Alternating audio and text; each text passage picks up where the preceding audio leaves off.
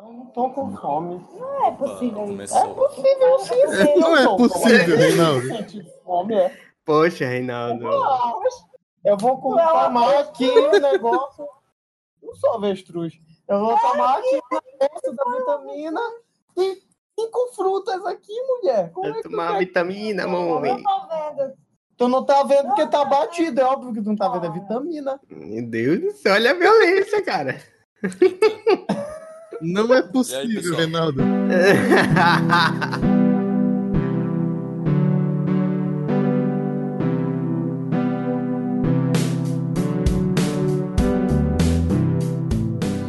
Olá, cinéfilos, aqui é o Rafinha e só um filme importa em 1994, Pulp Fiction. brincadeira, gente, brincadeira, mas, mas não, Polêmico. não deixa de ser, enfim. É, e Na aqui é verdade, Paulo- não, mas. ok. É, tem muito filme, ó. Aqui é o Paulo Lira, em 94 eu não era nem nascido ainda. Caraca, eu nasci em 94. Tem que pariu, Eita. como assim? Ah, é por isso que o podcast É. é Olha aí, olha aí. Ah, Homenagem a mim, na verdade. Nada é por acaso aqui neste local. Exato. Olha, eu sou, eu sou o Reinaldo Júnior em 94, eu tinha 10 anos de idade. Olha aí, ó. Olha aí. Muitos filmes. Tá velhinha, né? Eu sou o Davi e o Tim Burton já fez uma obra-prima. Olha aí. ó. A verdade. Só uma? É, né? Às vezes pra mim, obra-prima pra mim é só uma, mas tudo bem. É, faz sentido. Sejam muito bem-vindos, Cinéfilos Nerds. Obrigado. Eu acho que o Reinaldo sempre quis falar isso. E hoje ele lembrou.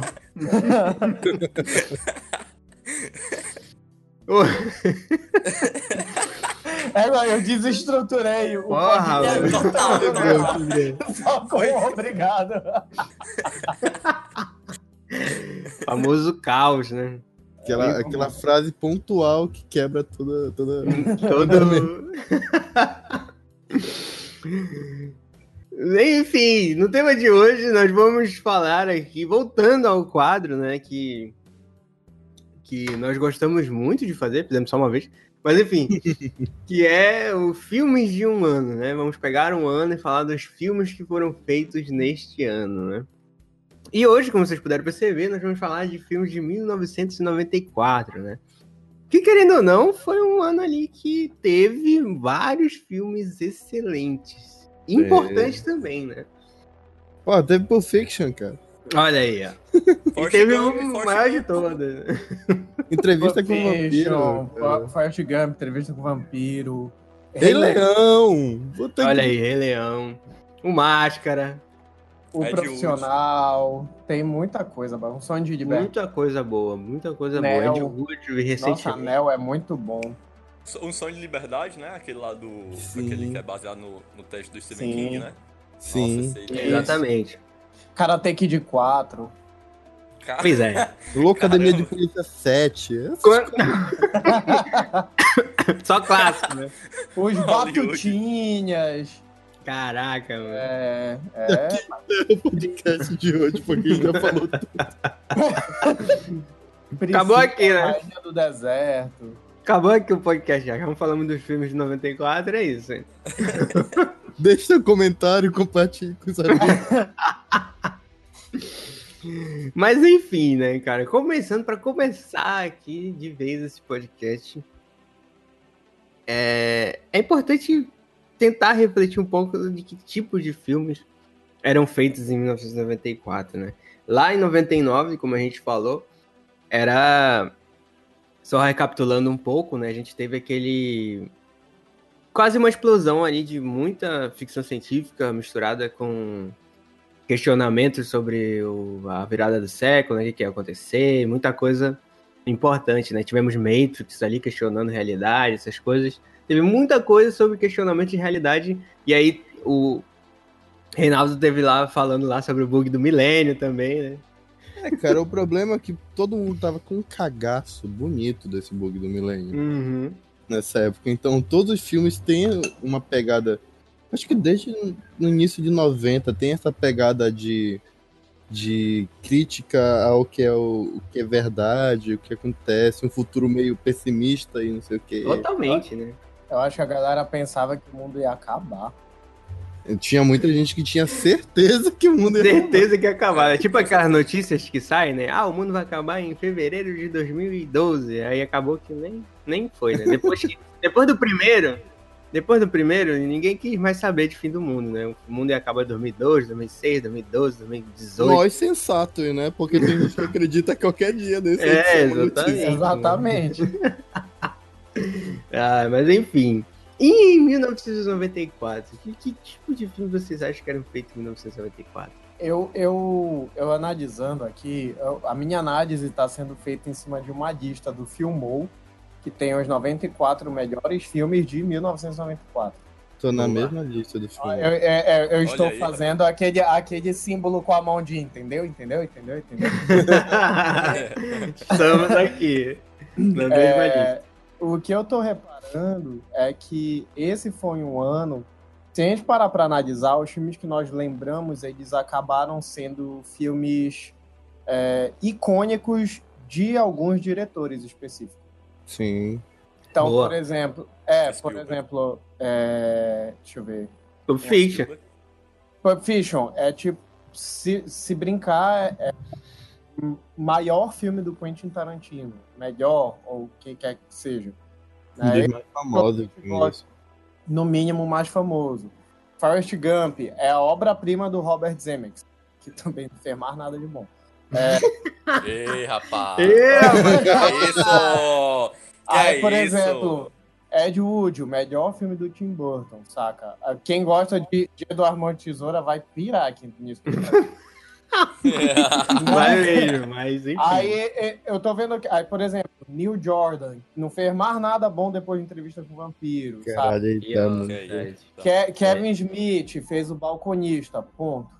É, Luke Besson, cara, fez o profissional, um dos melhores filmes que eu... sensacionais, assim, ação com coração, sabe? Aí Oliver Stone, Assassinos por Natureza. Então, se a gente for E é um filme escrito por Tarantino, né? Importante. Pois, não, até o Joe Schumacher, cara, eu não sabia que o cliente era do Joe Schumacher. O cliente é tipo um clássico moderno. O Olha aí. Schumacher é incrível. As pessoas que subestimam Batman e Robin. É isso É Nossa, verdade. Davi, cadê a boca? Caralho. Saia, saia. Não, brincadeira. Não, brincadeira. Mas o Josh Schumacher, ele realmente é um bom diretor. Realmente, ele, ele cagou em dois filmes aí, não sei como. Mas... Nossa! Se você quer irritar o Reinaldo, já sabe de qual filme falar, né? Mas o Schumacher é bom, ele é bom. É bom, ele é bom, viu? Então, então eu acho que tem assim alguns e, e não só isso, mas por exemplo, eu tava, eu nu- nunca tinha reparado isso, mas os três filmes de maior sucesso do, do Jim Carrey é de 94. Pior. Que era Ace Ventura e Death esse foi o ano dele, né? Podemos dizer Esse assim. ano é dele, cara, porque esses três filmes fizeram muito sucesso. Muito sucesso real. Então, é, eu, não, eu, não, sei o que aconteceu nesse ano, se a galera deu um estalo assim, né? Ah, vamos fazer filmes icônicos. Ei, pá, pá, pá, pá, pá, pá, pá. Aí foram fazendo. É, eu acho que tem essa. Tem o. Depois do, do que o Reinaldo falou agora, realmente Pensando nisso, realmente é um ano que tem filmes muito memoráveis de ser de cada diretor, né? Como ele o, o foi me faz, listando aí. é, o que me faz pensar que, na verdade, 94 pode ter sido um ano que a galera quis. The Dog, fica na aí. Em que a galera é, que começaram a ousar, vamos dizer. É. É um ano experimental, né? Tu quer dizer? É, po- pode ser que seja um ano experimental, que aí tem muita coisa nova, né? De, de tipo assim, você fazer Pulp Fiction. Pulp Fiction é um negócio completamente comum. Completamente. Uhum. Né? O próprio Ed Wood, ah, vou fazer um filme é, biográfico do pior diretor de Hollywood, Nossa. saca? E virou e é assim. um excelente filme. Sim. Então, é até engraçado falar assim. Então, tipo, aí pega o Rei Leão, cara. Rei Leão. Rei Leão. É cool, tipo né? assim, O Forrest Gump também é uma aposta meio Forrest ousada. né? Gump, não, tem muita coisa Oscar ano. sabe? O próprio True Lies do, do, do- do James Cameron também, que Sim, muita gente sim, elogia, diz que é muito bom e tal, um dos melhores dele. E é, é, é um ano realmente, eu, eu tinha essa impressão também. É, é, Ca minha Karate impressão Kid que é 4 também. Cara, só falaram que adaptaram máscara. Pois Entendeu? é, né, cara? Mais experimental que isso, né? Adaptar um desenho totalmente louco e surreal, né? Tipo, máscara com todos Era, aqueles. era uma aliviada bonita, mas, porra, adaptar máscara. Eu vejo assim, eu vejo assim que o 94, a gente- é, eu concordo realmente é, com toda essa visão de coisas novas e tal. Mas aí se você pensar um pouquinho, um ano antes, foi mais ou menos é, o ano em que o, o Spielberg, tipo assim, ele tinha feito dois filmes que não tinha nada a ver com o outro, que é Jurassic Park e Lista de Schindler. E Uhum. ele simplesmente, em 94, ele ganhou todos os Oscars. E- E eu acho que a partir daquele momento, 93 para 94, houve certas mudanças drásticas no cinema, com, principalmente com Jurassic Park, porque era um CGI do caramba. E, e também em relação à, fotografia, que eu- eu- uma vez eu falei com um cara, assim, eu não consegui perceber ainda claramente, porque eu não analisei a história do cinema completamente nesse sentido. Mas ele me disse que o- a forma da fotografia do, do Jurassic Park e tal mudou o cinema, tanto que o, o- o Tarantino, ele conseguiu ter, lá, uma, uma fotografia diferente também, por isso que foi tão icônico, por causa do, do Jurassic Park também, entendeu? Tipo, ele, eu acho que Can- Cães de Aluguel é quando? 92, é? Por aí? O Tarantino É, fez? eu- 92. É. Pois é, então, tipo, começaram essas mudanças, assim, no, no- nesse... Tanto que tu citou o Máscara, aí citou o Forrest Gump foi desse ano também, aí o Pulp Fiction, que é um filme, tipo, é- é, ele faz várias homenagens a outros filmes, ao mesmo tempo que ele não é um, um filme totalmente desapegado de montagem, ao mesmo tempo não é, e é, e não é, então é- são realmente mudanças drásticas ali no cinema em 94, é, de, exatamente, de ousadia. E aí a ousadia, assim, né? Por um lado, traz coisas maravilhosas, por outro, pode trazer coisas muito ruins. Eu concordo completamente do que o Davi falou. O que eu tô vendo aqui é que, por exemplo, eu fui pra 92 e 93. Talvez abrangendo, né, um pouco mais, o que o que pegando um pouquinho disso aí que o que o Davi falou, é, o que a gente pode analisar é que a gente tem um conjunto de anos. Então, por exemplo, em, em 91, talvez, 92, 93 e 94, a gente tem um bocado de filme diferente. Entendeu? Tipo assim, eu tô vendo aqui, 91, tem Thelma e Louise, saca?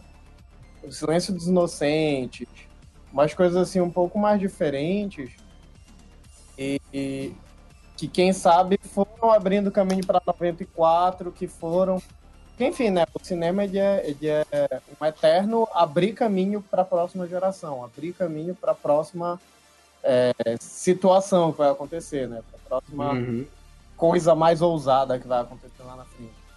Então, talvez 94, pensando dessa forma, pode ser algum tipo de amadurecimento do, do, do início de um pensamento um pouco mais desorganizado que começou no final dos anos 80 no cinema e amadureceu tipo em 94, saca? E por a gente tem filmes tão icônicos assim. Uhum. Mas E aí foi só é do que os outros mais. filmes, né? Menos tu do... pegar em 95 também isso continua, né? Tu tem Toy Story em 95, Coração Valente, entendeu? Tem uma continuação nessa história de, de filmes mais assim. Vamos continuar essa pegada de diferenciar e a gente consegue ver isso em 95, 96, por aí vai. Os anos 90 todo, então, né? Vamos pegar logo. Não, não É. necessariamente, Não, porque, é, os extremos eles não são tão. porque eu, ve- é, eu vejo que, tipo, o cinema, assim como qualquer coisa, a gente aprende muito isso em publicidade. É, existem uns booms de, de criatividade que ele- esse boom, ele dura alguns vários anos. Então, tipo Uhum. assim, é como se fosse uma montanha russa. Aí você vai, vai, vai, vai, vai, sobe, sobe, sobe. E isso é criatividade, criatividade. Eu tô bem criativo, criativo, Uhum. criativo. E a descida da montanha russa é como se fosse você repetir a, a fórmula até o cansaço. repetir, repetir, repetir, repetir, repetir um bocado de coisa, porque já deu certo lá atrás. Até que a gente tem um outro boom de criatividade e a galera vai inventando mais coisas. Por exemplo, a gente tem visto muito isso atualmente com filmes de terror. Os filmes de Sim. terror fizeram tudo a mesma coisa, aí do nada apareceu Corra, do nada apareceu Corrente do Mal, do nada eu, sabe, uma galera assim, aleatória que começou a fazer filme de terror muito bom. Aí o que que acontece? A galera vai estar copiando. Pá, pá, pá, pá, pá, pá, pá, pá, pá, sai É. copiando todo mundo. Então eu acho que talvez, talvez 94 seja tenha sido esse ponto alto da montanha russa. Entendeu? E desceu e 99, que foi o que a gente já fez, de repente foi um outro ponto alto, porque a galera já pegou uma vibe de, de Diferente, né? diferente, de ficção científica, essas coisas assim. Talvez, né? Se eu estiver falando besteira, Com certeza. Também é uma vibe muito experimental, mas aí eles já emendam com outro gênero, né? De ficção científica, como tu falou. Sim, sim. Mas não deixa de ser experimental, não. É um, algo assim, mas aí já dá um outro boom, né? Que é o. Essa, esse que a gente não viu antes. Exatamente. Praticamente não tem filme de, de ficção científica antes de, de eu acho que 99, de, de 98 para trás, né? O próprio 94 aqui, tu não vê quase nada. Tu vê histórias que são muito, muito humanas. Talvez. Exatamente. Não tem não dizer que né? não tem, tem só um, mas é, é o Time Cop com o Jean-Claude Van Damme, olha. Que é de Viagem no Oh. Tempo. Não, mas não é, não é referência. Time É só pra dizer que não tem, de- né? Porra, Só tem um. a gente tenta te ajudar. E é nesse nível. A gente É. tenta te ajudar. é, só pra dizer que não tem, velho. Mas tem, sabe? mas é nesse nível aí, meio ruim. Não, só pra. Tá bom, só pra dizer que não tem, tem Forrest Gump. Na ficção científica. É, hã? Hã? Não, mano, é, eu tô sacaneando. É, o... Ah, tá. é que o filme é uma viagem, pô. Então, tipo. É, de fato, de fato, de. É. Ai, eu, ai, eu tenho que explicar minha piada, não é legal. Não, mas é sabe legal. muito bem, porque a gente não entendeu, entendeu? Essa foi a ideia. Não, aí é escroto, né? Porque Eu nunca vi. Eu não fiz Eu- uma boa piada. Eu até hoje É não vi Forrest Gump, pra ser sincero, então. Ah, É, mano. Nunca tive vontade, na verdade, de ver. Eu olho assim. né? Rafa, Caralho, depois não, mas não é. Olha, Não Rafa, é uma Lembra, questão de vontade, Rafa. você está perdendo a história de um mito estadunidense. Olha aí, olha. ó. Putz, Rafa. Sério mesmo. Digo, a ó, gente, tem, a gente tem que conversar um negócio. Quando a gente gosta de filme, essas coisas assim, tem situações que a gente não tem que, ah, eu não quero ver, eu não tô afim de ver. É claro. olha que tem. que ver. Não, é clássico. Tu tem que meter aí na tua lista e ver, entendeu? Tu não tem que escolher. Não é uma coisa assim, tipo, ai, talvez eu veja, talvez eu não veja. Ditadura cinéfila, é isso aí mesmo. É clássico, tu tem que ver, mano. É o meu Ô, amigo falando. Rafa, eu não Meu quero amigo ficar falou- contigo, tá? Eu não quero, eu não quero ficar Pior, né? contigo. Vai prender um o Rafa amigo do Paulo. quarto, botar Forrest Gump pra assistir e dizer que só vai sair de lá quando terminar o filme. Aí o Rafa ia gostar, no final das contas. É Pô, verdade. ah, É, vamos ver, né? Vou, vou deixar aí num- numa próxima lista, quem sabe 2020. A gente. Mas continuando agora, vamos para os filmes de 2000. e- Opa, 2000 não, porra. 2004 é outro podcast. É outro É outro podcast, né? Tá pensando no Mas vamos- futuro, né? A gente tá falando de viagem no tempo. Vai, É. 84. Exatamente. Vamos para os filmes agora, de fato, de 1994, né? Os filmes que fizeram lá. Vamos falar um pouco sobre alguns filmes que nós gostamos mais, gostamos um pouco menos, enfim, como no podcast lá de 1999. Quem quer começar aí? Rei Leão. Olha aí. Olha aí. Rei Leão, remake que teve agora. Não, não, não. É 94. Remake. Não, calma. Não, não. O remake não é bom. Não. não. Exato. Mas e aí, digam aí, explanem sobre esse remake que eu não vi. Pode falar à vontade, talvez eu nem veja. É ruim. Mano, tem assim, carisma. É, Não tem carisma. eu, eu acho que não tem carisma, principalmente porque os, os, os animais não têm expressão, mano. É muito estranho. Aí, tipo, Sabe assim, aqueles filmes também da década de 90 que o cachorro fala e só mexe a boca? Sim. É pior. É pior do que esse. Eu, eu vou dizer por que é pior. Porque tem até o meme que fala isso, né? Que é tipo assim, é, é o. Como é? O Simba assustado, a mesma cara. O Simba alegre, a mesma cara. Nossa, é, O pior, o, não, o pior desse- do, que esses filmes de animais que falam é porque esse filme que animais falam, pelo menos tinha algum humano, tinha alguma. Sim. Tipo, é uma estranheza ali, eles falavam entre eles às vezes e tal. No Rei Leão é diferente. É um contexto fotorrealista que você usa aquele fotorrealismo pra atrair o público e no final. Fotorrealismo, na verdade, ele é um conflito na narrativa, porque a narrativa quer o tempo todo quebrar ela. Então, tipo, É, assim, ele, ele gente, te joga pro vale da estranheza na hora. É, é um artifício. É, é um artifício que o cara usa pro filme, entendeu? Tipo, que era pra ser a, a lógica do filme todinho, porque é fotorrealista. E ele, tipo, não, é só um artifício, mas eu quero realmente que a história seja igual, seja tudo igual, mas eu vou botar um fotorrealismo por cima. Tipo, ele nem.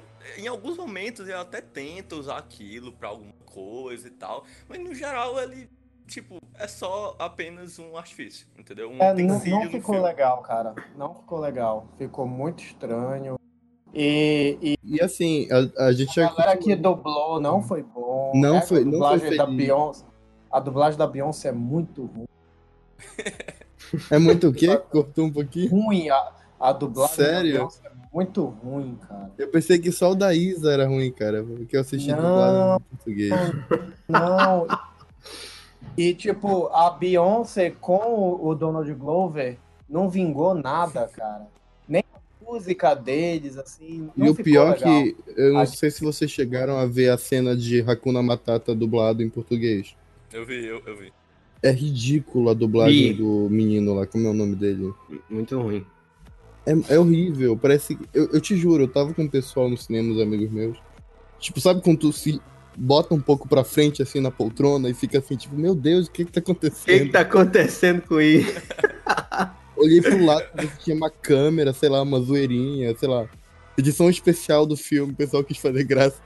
Mas era, era aquilo, entendeu? Era, Não, era- foi bem ruim. Foi eu, bem. eu, eu, fui- eu fui assistir com minha família, eu achando que não, eu vou ser o chato da parada, todo mundo vai amar, e no final, tipo assim, né? Todo mundo não gostou, e eu fui o que não gostei, mas eu fui o que gostei um pouquinho mais, sabe? Um aceitou, pouquinho. né? Eu É, caramba, doido. Porque tu, tu acaba gostando, talvez pela nostalgia, porque o filme de 94 é muito bom. É muito bom. É é, não, é, exatamente. É É, excelente, realmente, excelente. todas as qualidades que você pode enxergar nesse novo filme é porque em algum momento o fotorrealismo que ajuda na- no drama, quando você é um negócio mais dramático, bem, bem, porque é fotorrealista, você acredita um pouco mais nisso do que animações chorando, apesar de que você pode acreditar em animações chorando. Mas quando você tem algo, um leão com raiva mesmo, sabe? Um leão de verdade, você fica, hum, tá, eu realmente acredito que ele tá com raiva.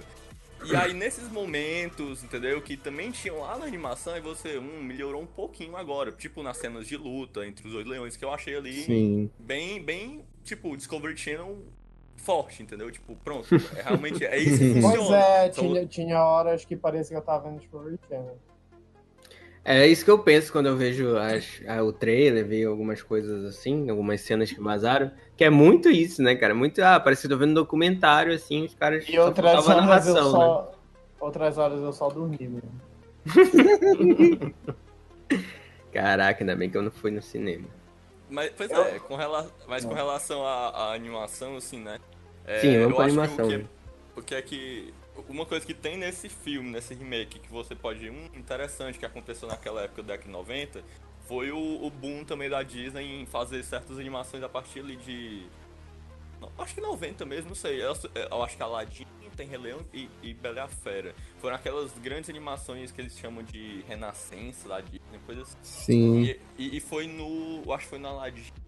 É, é, que ele colocou o Robbie Williams pra dublar. Não sei se no Rei Leão tinha algum dublado, algum ator conhecido pra dublar, não sei se tinha. Tinha Mas eles- o, o cara lá do que é o Darth Vader também, né?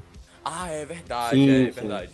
Po- Pois é, então, tipo, começou meio que essa onda nessa, de, de colocar dubladores que eram atores famosos, né? Mas isso não foi exatamente em 94, mas me lembrou agora porque nesse, nesse remake do Rei Leão só tem. Não, não só tem, mas tem muito. Que não Sim. é dublador, mas tem ator, né? que acaba dublando. Tipo, Seth Rogen, que muita gente reclamou que ele não canta bem, mas, bem, ele ele é um ator famoso e, e deu, deu, certo na dublagem, até certo. Deu certo na dublagem, foi, rendeu. Porque é um cara da comédia, né, cara? Tu bota Porque o cara Pumba assim, é engraçado, sabe? É, exatamente. Bota no, no, ele pra fazer um Pumba, que é o cara também da comédia do filme. Mas aí, enfim, né? Às vezes nem assim funciona, né? Que eu não, o cara que faz o timão também. Não... Mas aí, ó, talvez uma coisa que. Outra coisa também que eu tava pensando é. Alguma pessoa me disse, não sei onde foi, é, dizendo assim.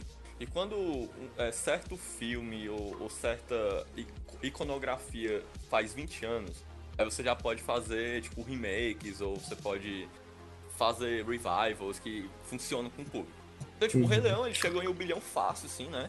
Ele, eu acho que vai fazer mais de 20 anos, né? Que ele não, vai, vai, fazer 20 anos? Não, não fez 20 anos. Eu não sei. Ainda não eu fez 20 que... anos, né? Mas era. É... Pois é, mas é. Da matemática tão... aí! Eu, não, peraí, peraí. acho que não fez, não. Acho, Olha, fez, é, fez. 2004, fez, 2014. 12, fez, fez, fez. É foda! Fez, fez, fez. Eu sou de humanos. Fez, fez mais de 20 anos. Pois não, é, olha, e as é. músicas, as músicas desse filme, elas são, tipo assim, cara, é, é, são super icônicos. Transcendentais são... essas músicas, cara. Todo Exatamente. mundo lembra até hoje. Então, da é, animação, é... claro. Pois é, então. Mas aí você vê que também, por que elas são tão icônicas, né? Não é tipo, ah, porque Isso marcou apenas geração. Pois é, elas são muito boas, elas têm um, um, uma, uma, uma forma de, de, de, abranger toda aquela, aquele, como é que eu posso dizer, aquela selva, selva não, não é selva, é savana? Savana. É, alguém sabe biologia, por favor? Savana. Savana. Não, é. sou, não sou essa pessoa. Não sou essa savana, pessoa. Pra trabalhar, tipo, é, é, algumas, algumas quebras ali para um rei leão, um leão é, é, é, sendo criado ali pelo Timão e o Pumba. Você tem toda uma questão ali na época de falar sobre neocolonialismo, que até teve uma, umas bizarrices na época. Sobre. Você ir meio que pra África falar sobre aqueles, aqueles leões uhum. e falar sobre aqueles animais. Enfim, foi um negócio super marcante, entendeu? Tipo, é até um pouco difícil dizer exatamente. Eu acho que a gente só nasceu depois de 94, né? Ou teve alguém que nasceu antes? O Rafa Reinaldo. Não, Reinaldo nasceu 10 anos antes. Eu nasci Mas... em 94. Nasci em 95. Que... Mas foi um, de fato, assim, cara, é muito difícil. Você fala com a pessoa, você diz, ah, foi, um filme que te marcou. Se for, mais ou menos nasceu nessa época, Rei Leão. Rei Leão, com certeza. Difícil. É, foi o filme que eu mais assisti na minha infância, foi Rei Leão. É, eu também. Hakuna Matata. E, e, e, é isso que, que eu falo uma coisa. O pessoal diz que ah, não gostaram de. Tudo bem que hoje já se passaram algumas semanas, o pessoal já caiu na real de que o filme foi realmente ruim. Não é o pessoal sendo chato dizendo que ah, minha nostalgia, uhum. etc. Foi realmente ruim. Mas é uma coisa que a gente pega o Aladdin remake e o Rei Leão, o Aladdin tu curte muito mais do que o Rei Leão. Tu gosta das adaptações que eles fazem. Tem canções em Aladdin que não existem no antigo, eles colocaram e coisas que eles mudaram que tu assiste e tu fala, porra, legal. Mas no Rei Leão não acontece, entendeu? Uhum. é uma a própria forma do é. Will Smith, a própria forma do Will Smith cantar o que o, o Robbie tinha cantado, é, é, por algum motivo, eu acho que é eu acho que ele mudou alguma coisa na letra, não tenho certeza. Se não mudou, de qualquer forma, parece diferente, entendeu? Mesmo Sim. que não seja, porque ele faz de um jeito, assim, tipo, muito, muito dele, sabe? Aí você fica, uhum. caramba, isso aqui não é fora, fora isso, eles deram, deram aqueles toques, parecia que o pessoal, tipo, sabe quando tu pega e dá uma, uma, uma, uma, uma jogada, assim, de, de, de, um punhado de terra em alguma coisa? Uhum. Era, eram toques, assim, de, de música realmente indiana, são, tipo a musicalidade toda, eles deram uma, uma regionalizada e tudo mais. E ficou muito bom. Mas aí, falem um aí de Rei Leão que eu falei foi sobre outra coisa, mas fala aí. Mataram vocês. É, Rei Leão é isso aí, mano. É isso aí, é bonito. É, é tipo assim, é difícil.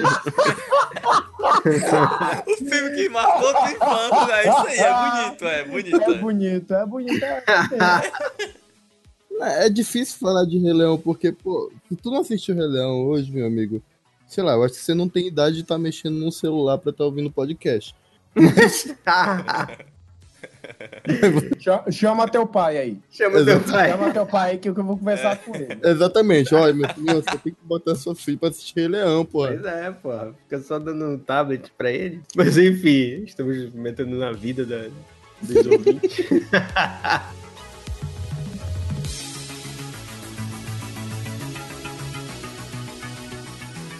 Passando Rei Leão, cara, eu quero falar do, do- do Entrevista para o Vampiro, velho. Que eu vi esses Opa. dias agora. Ou com Verdade. o vampiro, pode É com ser o com o vampiro. vampiro. É, com o vampiro, na verdade.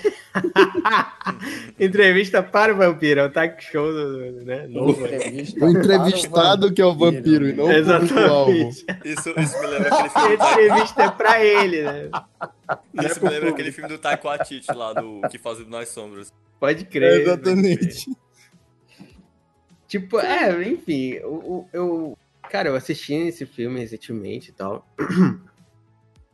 E ele tem um negócio ali, tipo. é, eu vi muito é, de tipo de relação homoafetiva, entende? E, tipo, Sim, a- a- tem os muito vampiros ali, da. cara. Mexe- mexeu contigo, né? Os vampiros da. da... Esqueci o nome da, da, da escritora da entrevista com o Nane Rice. Isso. Eles são assim, eles têm essa dualidade. Eles, não, eles, não, eles são quase assexuados, entendeu? Uhum. Eles... Deve, deve ser tipo os vampiros de True Blood, né? Que são uma coisa meio assim. Tamo aqui, né? Tamo aqui, né? Opa! Vamos aqui. Tipo, mole pra mim, opa. É, Opa! tamo aqui. Ah, você bebeu meu sangue. Tamo Ixi, aqui. rapaz. Eita. Tamo aqui, vamos lá. Eu, eu, Não, mas eu a, gosto- é, a, a entrevista com o vampiro ele é muito sensual. Sim, Sim, também. Que a história, eu acho que a história dos livros deve ser assim, eu nunca li. E ele tem essa sensualidade, até a própria Kristen Dunst, né, que era uma criança, né? Sim, cara. Ela tem uma coisa assim, meio meio adulto que Sim. está É, e, e é tipo, estamos em 1994, né? As coisas eram diferentes um pouco nessa época. E tu pegar esse ano pra fazer esse filme é ainda melhor, porque é numa época que, porra, a galera deveria ter estranhado, né? Tipo, não é como se fosse feito hoje, entrevista pro vampiro, a galera ia achar, tipo, ah, beleza, né? Normal já. Mas antigamente, assim, acho que deu uma impactada na galera, porque é um negócio, assim, muito sexual, muito. Muito. Os Não, caras sim, têm um- é, uma tendência ali. E tu pega dois ícones do cinema ali, o Tom Cruise no seu. é, exata, era isso que eu ia falar. Tu, tu- não é qualquer ator, né? Brad do Pitt, nada parece Antônio Bandeira. Essa porra. Porra, né? Também, né, cara? Também Não- até um susto. num possível relacionamento, só Deus sabe o que é que eles tinham. E tipo, tu fica ok, né? Então, Pois é, mas eu Exatamente. acho interessante, isso que vocês estão dizendo, porque eu, eu não vi, tá? Mas baseado no que vocês estão dizendo, isso me lembra, eu, eu tava vendo aqui da, da Academia de 1994, dos que ganharam, aí tinha lá em melhor roteiro indicado, o ano que, de 93 foi o Philadelphia. Uhum. É, e aí, o Philadelphia, ele, ele, ele tinha. Eu acho que. Eu vou, eu vou mais ou menos dizer o que é, né? O Tom Hanks, ele era um advogado, mas aí ele, pegou- ele teve AIDS. É, ele descobriu que teve, A- tem AIDS. E na época que o. Eu não sei se o filme se passa necessariamente em 13, se passa antes. Mas é, é tipo o Denzel Washington, um cara negro que vai é, defender o Tom Hanks, que ah, não só tinha AIDS, como ele era gay. E o namorado dele, vocês falam do Tony Bandeiras, era o Antônio Bandeiras. E, só pra uma aí. É, muito bom esse aí- filme, inclusive. Pois é, mas o que me chamou a atenção, e, e o que vocês estão dizendo, porque, tipo, 93, 94, tinha, é, foi, 90 é um, ao meu ver, um ano, assim, que me parece com algumas, é, sabe, alterna mudanças sociais, alguns aspectos. Não sei se 99, eu, quando vocês falaram, não sei se vocês trataram sobre, mas eu acho que os anos 90 em si, eu acho que umas mudanças, tanto, é, assim, é isso que me passa. Eu tenho esse sentimento de anos 90 é sobre isso, entendeu? Tipo, uma coisa mais descolada, um negócio meio, meio pra frente, assim. E aí eu acho que entrevista com Mais aberto, né? As discussões, É. assim. Exatamente. E, e isso que vocês falaram do, do vampiro também me chamou a atenção. Porque você, sabe que anos de- depois ter, vai ter a adaptação do Crepúsculo. Só que é, aí eu fico pensando, o que aconteceu nos vampiros antes, entendeu? Porque se os vampiros aqui, vo- vocês estão tratando no filme, tem esse aspecto mais atual, isso na verdade me lembra os vampiros tipo, bem antigões, entendeu? Tipo, até aquele o, o que o Belo Lugosi fazia e tal. Uhum. Uhum. Assim, você olha assim, ah, não tem nada sensual, mas sabe, ele era um cara imponente, sabe? Que até o. o- eu, eu- eu fiz a conexão sem querer, tá? O, o que no filme do Ed Wood ele vai comentar sobre também do, do Belo Lugosi, que era um ator antigão, que fazia um vampiro. E aí, tipo, me chamou a atenção. Vocês acham que tem alguma. Essa, esses vampiros desse jeito, tem alguma modernidade? Vocês acham que tinha. Tipo, uma, uma volta? Eu acho que ele tem uma, uma discussão maior do que outros filmes de vampiro. Acho que isso, por isso que torna ele um filme, um dos maiores filmes de, de, de vampiros em si, por causa disso. Porque tu percebe ali que os dois têm essa proximidade e tudo mais. A própria transformação do Brad Pitt em vampiro é um negócio assim, aquela dor, como se ele estivesse É, morrendo assim, como se ele estivesse se aceitando, entendeu? A E história contar- do, do, do. Entrevista com o Vampiro é baseada nos filmes, no- nos livros, né? Tipo, a literatura antiga de vampiros. Onde toda essa situação de que mil anos vivendo e etc, eles não conseguem. Eles não conseguem, não, mas eles aprendem a não discernir mais sexo. Entendeu? Não, mas É. e, sem contar que no, no caso os vampiros, no meu entendimento, até esse momento, os vampiros eram tratados apenas como vilões, não eram seres tridimensionais. Exatamente. Sim. Sim. Então eu acho que Entrevista com o Vampiro trouxe exatamente essa tridimensionalidade pro, Uhum, pro personagem, pro tipo de ser. né? uhum.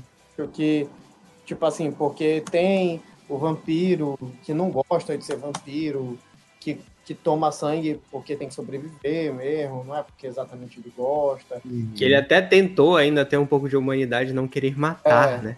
Sim. Ele até E- tenta se alimentar, mas não tem como. E a menina que nunca vai crescer, sabe? Isso aí né, Uhum. ficou bastante, assim. Então, Ele traz uma discussão, sim, diferente sobre vampiros e tudo mais. E aí tem entra mais alguma coisa, um, mais um detalhezinho que, tipo, eles adotam uma menina, né? Eles adotam a, a personagem da tem Kristen. Dunst. E aí eles vi e ela tem até uma frase lá que, ah, você se tornou o meu pai e minha mãe. E tem uma discussão ali por trás daquilo, com certeza, entendeu? Então são os dois homens ali que adotaram uma criança. Tem alguma coisinha ali diferente a Um ser discutida ali. assim, É. né? Eu senti muito isso quando eu vi esse entrevista social e tal. Mas eu- é, realmente, eu gosto muito disso que o Ronaldo falou, de, tipo, do vampiro também viver na negação, né? Ele, ele passa um tempo ali, ah, não, eu não quero, tenho que. Ah, o Les- o Lestat é o puro vampiro, entendeu? Sim, exatamente. O É Lestat já tocou. O Lestat já aceitou, já. Não, pois é, só que é, e é isso que é bem louco. No filme, né? Uhum.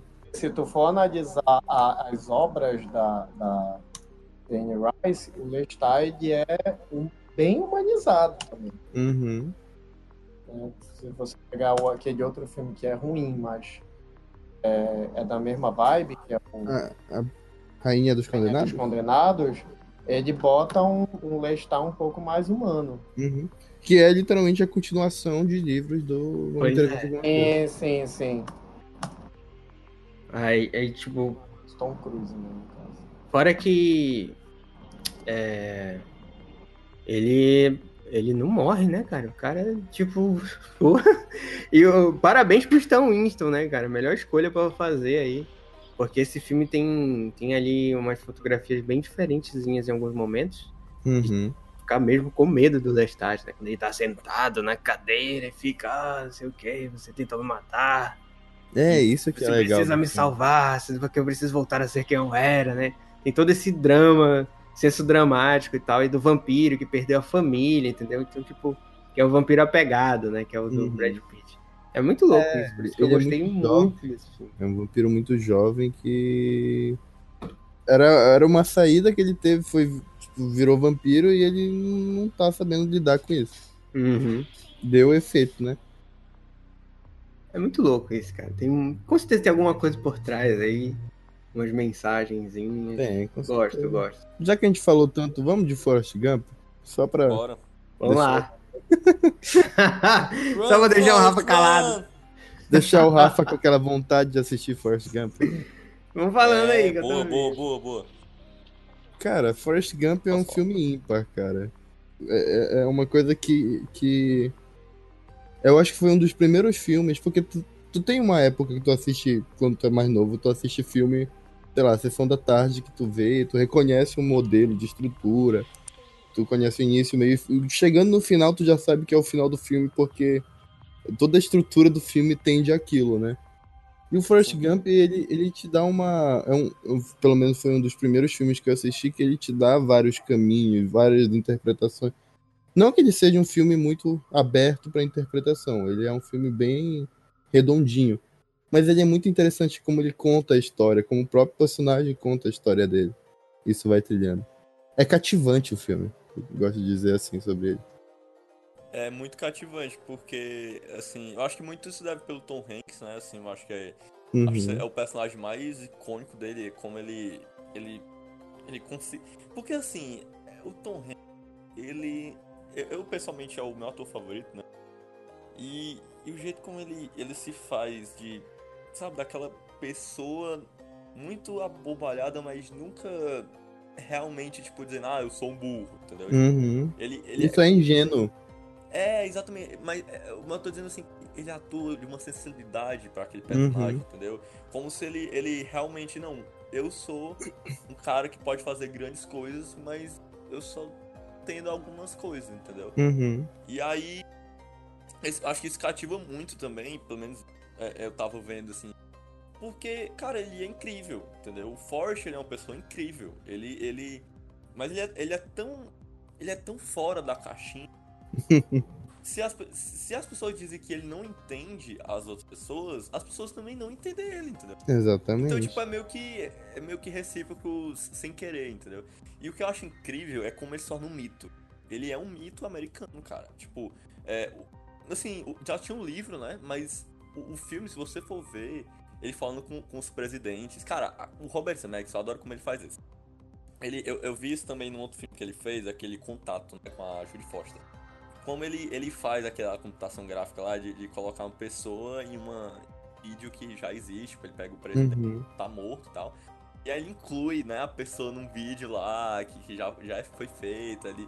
Cara, é muito incrível. Eu, as melhores cenas, assim, as cenas que eu não só morro de rir, como eu acho incrível, é ele falando com os presidentes. Uhum. E tipo, você acredita, cara, meu presidente tá ali. Fica meio fake, fica, mas sei lá, eu gosto daquela coragem do Você compra a ideia, né? Isso, exatamente. E tipo, sei lá, cara, é, sabe, uma das coisas que eu acho que eu botei na minha vida, eu não tinha percebido isso, quando eu reassisti Forrest Gump, eu pensei, caramba, essa ideia de correr, a minha. É porque eu gosto de correr, sabe? É uma coisa assim que eu gosto. Eu vou pra um canto, eu gosto de correr. Assim, me sinto. Não sei, eu gosto. Não, não tem uma coisa muito especial, eu nunca pensei o porquê. Mas eu acho que é muito pelo Forrest Gump, porque eu assisti muito Forrest Gump quando eu era criança.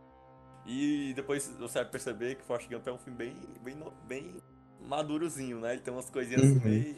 Você vai, ih, rapaz, isso aqui. o que, que, que essa mãe dele tá fazendo com, com o diretor do colégio? Exatamente. É. Entendeu? O que, que tá acontecendo então, aqui? Pois é. E, e a Jane. É Jane? Que barulhos estranhos são esses? É, pois é. Tinha. A, como é o nome da aquele, a mulher que ele gostava? Jane? Não, o nome dela é Jane. Não sei, mas eu chutaria Jane. É muito. É, deve ser Jane, é, Jane. Deve ser essa mesmo. Tipo assim, é. Cara, eu tava vendo umas fotos de um amigo meu que ele foi pros Estados Unidos e tal, aí ele foi mostrar aquela. aquela aquele olho d'água lá do Capitólio. É Capitólio. Tem, uhum. tem tipo, ali em frente, é perto do. onde tem o Lincoln lá. Aquela, uhum. É o Capitólio. Qual, qual, é, pois é. Cara, você vai ver aquela cena. Mas primeiro, eu olho pra aquilo e. Forte Camp. Entendeu? Uhum. Eu lembro da Jane correndo e ele falando pros hippies. E eu sou Forrest. E, tipo, todo mundo esperando que ele, ele fosse um militar. Cara, o mais incrível é isso, que ele é um mito. Ele é literalmente um mito dos Estados Unidos. Tipo, por, por ser, entendeu? Tipo, é, porque ele, ele, o cara vai lá. Eu vou contar os spoilers que eu dei, tá? Parabéns, Rafinha, você vai receber todos os spoilers. Ele sobe lá. Me mandei não ter assistido até hoje. Verdade. Ele foi lá falar, cara, pros hips, os hips chamaram ele, ele era um militar de verdade, cara. Ele era Exatamente. um militar, ele falando pros hips. Caramba, e ele só fala, eu sou Forrest. Aí, tipo, a Jane vai correndo, Forrest, Forrest. E o jeito, cara, como eles se encontram e é, de várias formas diferentes. Cara, ele, ele na guerra, velho. Cara, a, a, cena de guerra, é, cara, é tão. Tipo assim, é tão. Eu não sei, esse filme, ele parece tão idiota por algum, em alguns momentos. Mas não, não é que é idiota a palavra, é tipo, eu tô dizendo só pra caracterizar. Mas Uhum. é tão genuíno aquela inocência dele, aquela, aquele ser que salva as pessoas porque sim, ama aquela mulher porque sim, entendeu? E, Uhum. cara, não sei, é, é um mito, é um mito. É o Forrest Gump, parabéns, Tom Hanks, você fez um mito. É verdade. Olha aí, Rafa, esqueci de ter perdido. olha, olha onde vocês não estão indo. Olha. É verdade, viu? Vou reservar aí um dia pra ver. qual que é. Ou se o Paulo aparecer algum dia, ele vai baixar. Não, tu vai ver essa porra aqui agora. Tu tá com uma internet de 120 megas, meu filho. Você pode baixar enquanto alugar, alugar. lugar, lugar, né? Lugar. Ah, e eu esqueci de citar uma coisa. De tão icônico que é esse filme, a trilha sonora de Alan Silvestre, que estava no Sim. Vingadores Ultimato. Nossa, essa música é tão icônica que tem até em propaganda de TV. Uma vez Uhum. eu tava vendo, caramba, essa... onde é que eu vi essa música? Aí eu fui ver Forrest Gump e... Ah, agora tudo faz sentido. É a trilha do Alan Silvestre. Cara, é sério, esse filme... Nossa, não tenho nem palavras. Parei já. Pode falar aí, agora não tem mais palavras, vou chorar. Poxa, meu, que filme, doido. É muito bom. Muito fanboy aí, né? Fã clube Muito aqui bom, do cara. Forest Gump.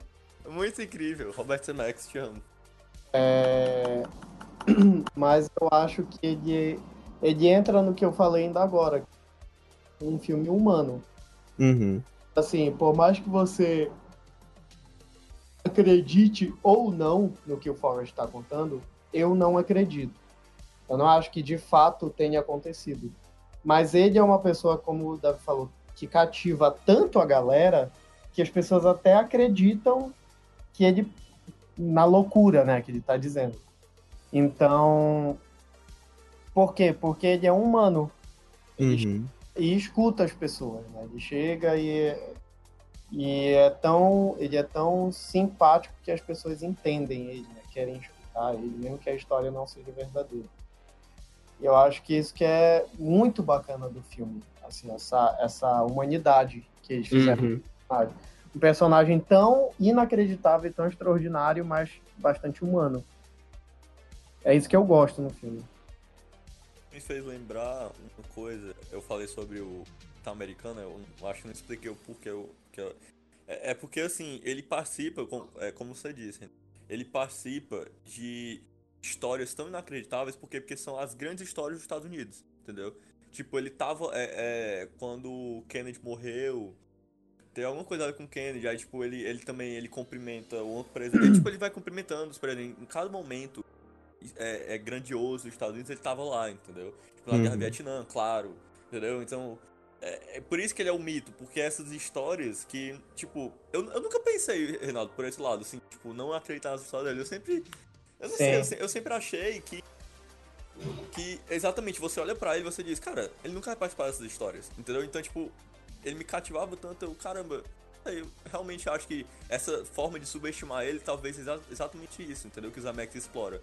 É por isso que você meio que vai acreditar. Porque Hollywood consegue fazer isso. Ela, ela consegue é, fazer com que essas histórias, tipo, de super-heróis sejam, na verdade, de um cara super, tipo, comum e super subestimado, assim, que o pessoal chamava de burro, que é, fal- é, falavam pra ele correr porque. bem, Ele tinha problema se- nas pernas. Exatamente. E, e também se ele não corresse, ele ia levar um. ele quase morrer, né? É. É tipo isso. E todas as vezes que ele correu, ele salvou, entendeu? Então ele é o cara mais covarde e ao mesmo tempo mais corajoso de todos. Então, É, mãe. Super poder, né? é, entendeu? O que ele aprendeu de criança pra a- amiga dele, run, Forrest, run, é, Pô, se você for ver, ele é é um significado, cara, foge, entendeu? Se não fugir, tu se lasca. E realmente vira um superpoder. Realmente vira, porque depois que ele corre, tipo, ele não precisa mais. Tem problema mais nas pernas, tipo, a. a torta, né? Desentorta Uhum. a, a, a, a coluna vertebral dele. Sim. Ele salva um monte de soldados. É, Correndo, botando do- na costa. essa é, exatamente. E ele vira o rei do ping-pong. Tipo, é porque ele, ele não. Ele tava. Ele não podia sair de um canto, né? Lá, depois da guerra do Vietnã. Ele foi lá e vira o rei do ping-pong. Porque ele aprendeu a jogar um ping-pong lá. Então, tipo. E, e o mais massa é que uma vez, uma vez o senhor tá falando pra mim. É, eu vou dar um, agora um super spoiler, viu, Rafinha? Se prepara, cara. Agora é um super spoiler. Se quiser fechar os ouvidos, tá? É, a pessoa fala assim: Pera, o Forte tem filho? Aí eu, cara, tu assistiu o filme? Aí ele disse: Não, eu, eu, eu parei em alguma parte. Eu, caramba, doido. Tipo, é, é, é realmente a pessoa diz: O Forte tem filho? Porque tipo, talvez seja a coisa mais humana que a pessoa pode tipo, ter um filho, sabe? É uma coisa Uhum. meramente humana, né? Mas o Forte contou tantas aventuras que, poxa, a grande aventura final que ele tava indo era encontrar o filho dele. Isso é, essa é muito cativante, como a gente tava falando. É muito cativante. Rafinha, você Pode crer que eu vou ver, vou ver aí, quem sabe, ano que vem. Estaremos aí falando de Forrest Gump. Caralho, ano que vem. Ano que vem é, é tenso. Tá bom, chega de, de, de Forrest Gump agora, porque eu quero. tô muito afim de falar de Ed Wood, cara. Que é o Ah, filme garoto! que eu vi ontem. E, porra, me surpreendeu com uma das histórias mais interessantes que eu não conhecia de Hollywood, bicho. Que é o do grande diretor aí. Mais corajoso que muita gente. O cara era corajoso, hein? Corajoso. Confia no texto, né, cara? O cara era. Confiava no próprio trabalho e queria fazer assim mesmo. Isso é tipo um. um... Eu, eu, quando vi, né, eu falei que, tipo, era uma grande reflexão e mensagem aí, né, cara? Que, tipo, claro que não é fácil, ainda mais hoje em dia, a gente produzir alguma coisa, seja pro próprio YouTube ou fora disso, querer produzir algo maior. Mas é o, é o negócio de tu confiar na tua história, né, bicho? Confiar no, no, no- pessoal aí. né? É, Exato.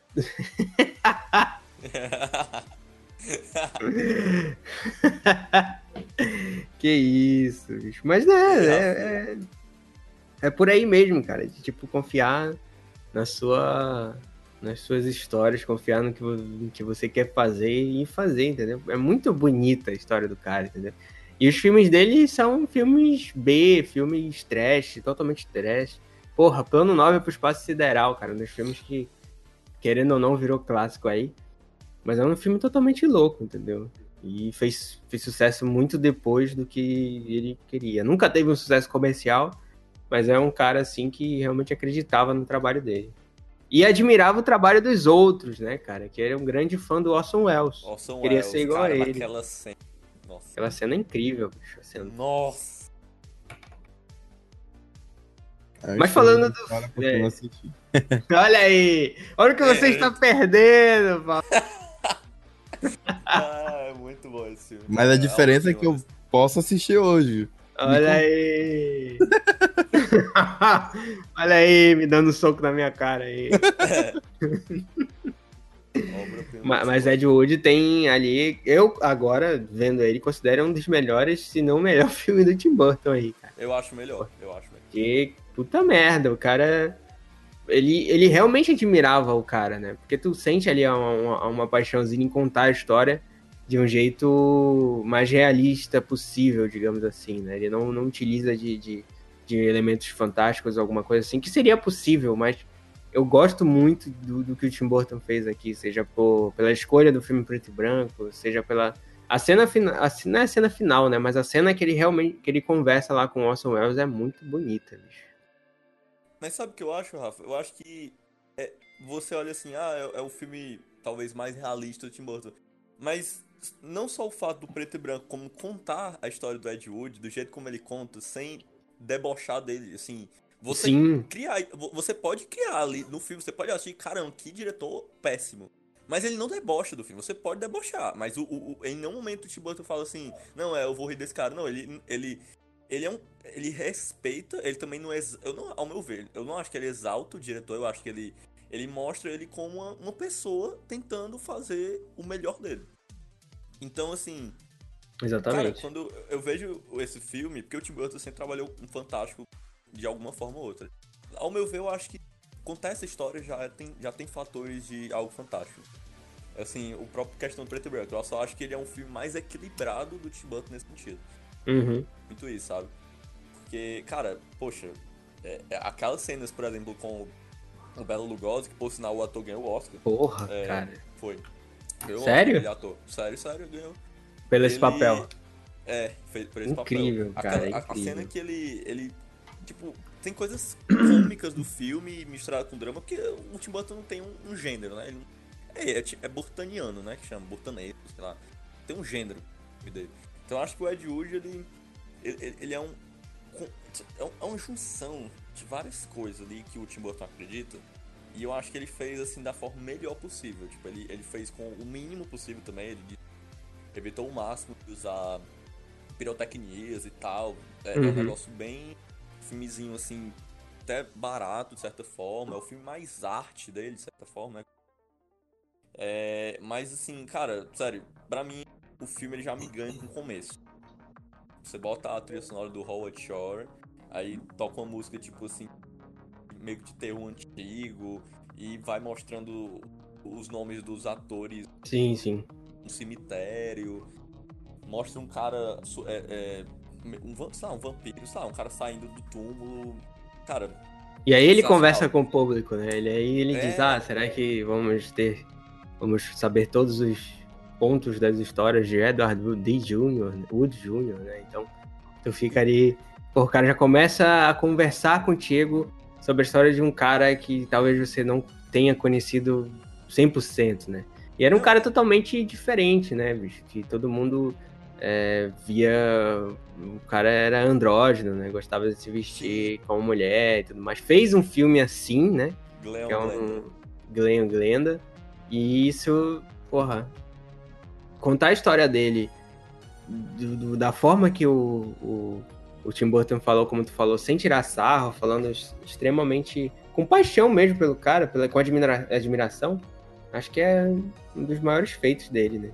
E ele te faz acreditar, né? Porque assim, o, sei lá, quando o Ed Wood falava, é, ele, faz uma, ele faz uma cena. Cara, eu penso, cara, ele é o diretor mais louco que eu já vi. Ele fazia uma.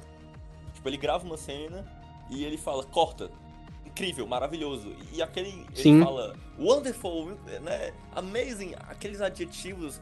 Não sei, pra mim, assistindo o filme, cara, eu realmente tô acreditando nele. Eu realmente tô achando que esse modo dele de ser o mais real possível. É, cara, esse filme. Porque ele, ele gravava essa cena de um, um corte só, porque ele achava que era o mais realístico possível. Exatamente. No, no final do filme eu fico, caramba, isso de fato faz sentido, entendeu? O filme me convenceu disso. É, né? Tu vê, tu vê outros exemplos de filmes, né? Que tem, sabe lá, 120 takes de uma cena, né? Que sei lá. Abraço. Isso. Abraço cúbico aí. Aquela velha cutucada. Pois é, tu vê esses diretores aí que tem esses 100, 200 takes por cena, e tu pega um cara assim que, tipo, gravava um take, uma cena tava ótimo já, porque ele via aquilo lá como o mais realista possível, como tu falou. É incrível, cara. É o cara assim, que tem uma visão diferente, querendo ou não. Né?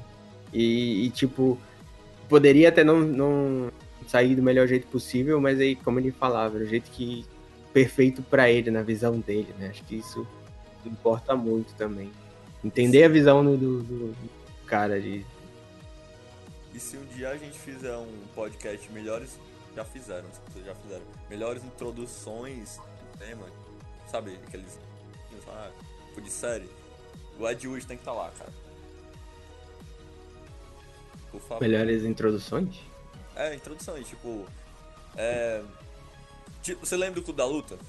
Uhum. Quando, é, quando você passa os nomes, aquela intro que passa os nomes dos atores. Ah, sim, sim, sim, sim. Pois é, aí tem diretores que fazem introduções estilísticas e tal.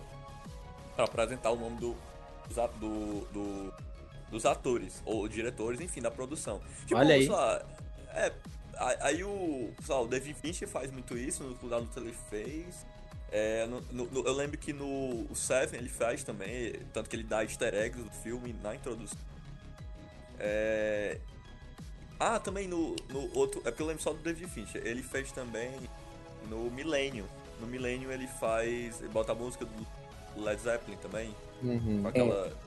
Tem a, introdu a introdução Isso. do Fiction também, com a música clássica que vai. Pois é. Então, tipo assim. Meu Deus. Welcome to the é, é o momento. É, você acha muito Sabemos qual é o, o, a banda cover que vamos lançar, né? Mas sério, a introdução do Ed hoje é incrível. Cara, quando você vê a câmera fugindo de Hollywood não sei se você percebeu sim, isso, cara, é, Rafinha. ela saindo de Hollywood na chuva, e aí vai lá pra um. sei lá, um teatro lá acabado, assim, o Ed Wood. Não, Johnny Depp. E ela termina do mesmo jeito, né? Tipo, Sim. eles vão se casar e ela vai indo pra chuva e Hollywood e tudo mais. Era realmente é o sonho, sonho impossível, digamos assim, do cara, né? Que ele queria realizar, né? Chegar em Hollywood e fazer o que ele mais amava. É realmente uma carta de amor pro cinema e uma carta de fã pro seu ídolo, né? Que é o do Tim Burton pro, pro Ed Wood. É, é, é uma das coisas que eu vou até escrever no, no texto do Tim Burton. Tá demorando pra sair, mas vai sair. É, que é que é isso, assim, tipo, o Ed Wood é o pior diretor, considerado o pior diretor. Isso. Mas e é, e, e é, impressionante como o Tim Burton ele, se identifica muito com ele em muitos aspectos, de, dele gostar dessas coisas meio trash, meio bem assim. E, e, tipo, e ultimamente sabemos por quê, né? Porque nenhum é, não tá prestando, né? exatamente, né? Exatamente, é isso então... que eu tô falando. Tipo, é, é, é, é, talvez. Será que a gente não entendeu o Tim Burton? Às vezes eu penso nisso. Porque o cara uhum. se inspira num dos piores diretores. E, tipo, ele jogou na nossa cara. Cara, eu me inspiro nos piores diretores. E, tipo, sei lá, porque às vezes você olha, sei lá, The Room. Um monte de gente, meu Deus, amo The Room. Aí tem o Artista do Desastre, né? Que foi uma homenagem ao. Uhum. Do James Bem melhor. Lindo é, esse o, filme. O, Ed Wood, ele é tipo. É tipo o Artista do Desastre, de certa forma. Calma lá. É, mas é. Porque o Artista do Desastre, ele. Ele é uma homenagem ao Thomas Wiseau, né? É, é, realmente, realmente. E, e, o Ed Wood, assim como o Thomas Wiseau, são caras que, assim, tudo bem, não, não vamos parar plenamente, porque realmente... O, não sei se o, Thomas Wiseau amava tanto assim. Ele é, tava exato. querendo fazer alguma coisa da vida com o dinheiro que ele tinha. Exatamente. que ninguém sabe de onde ninguém sabe de onde é. Exatamente. É. Mas, mas dá pra fazer um paralelo, entendeu? É, uhum. é o, o, que o James Franco fez com a arte didática, o Tim Burton sim, fez sim, com certeza. Com, com, com, o Ed Wood. E, mas, cara, sei lá, eu, eu olho assim, eu olho pro Tim Burton, eu vejo o Ed Wood e, cara, coisa, ele tá me falando alguma coisa. São parecidos, cara, não tem jeito. É, e, e, a, e a cena que ele fala com o Orson Welles, tá? Cara, aquela cena, tipo, porque o Orson Welles, ele. É, é, sabe esse negócio de ser autor, Cara, quais é um dos diretores mais autorais de Hollywood? O Tim Burton tá lá, cara. Ele passa nos, nos testes de, de diretor autoral. Você pode até não gostar dele, tipo, muita uhum. gente não gosta dele. É, mas ele é autoral, entendeu? Assim como ultimamente o pessoal tem dizendo, tá dizendo aí que o. É o nome do Michael Bay é autoral também, que a gente ele e tal. Apesar de que o pessoal não tá dizendo que ele é, ele é bom, né? Tô dizendo que ele é autoral. É, ele é autoral, tipo, uma coisa é diferente da outra. Se ele é bom ou não, vai. É. Mas autoral ele é, né? Autoral é diferente de ser bom ou ruim e tal. Exatamente. Ele tem uma marca própria, no caso. Isso. Mas uh, não quer dizer que ele é maravilhoso, né? Ele é só autoral, não quer dizer qualidade. É. Mas vamos, vamos, vamos passar, senão a gente vai ficar no, no Ed Wood aqui. Você me convencer. Paulo, assista, assista. Ed Wood, muito, é excelente. Enfim.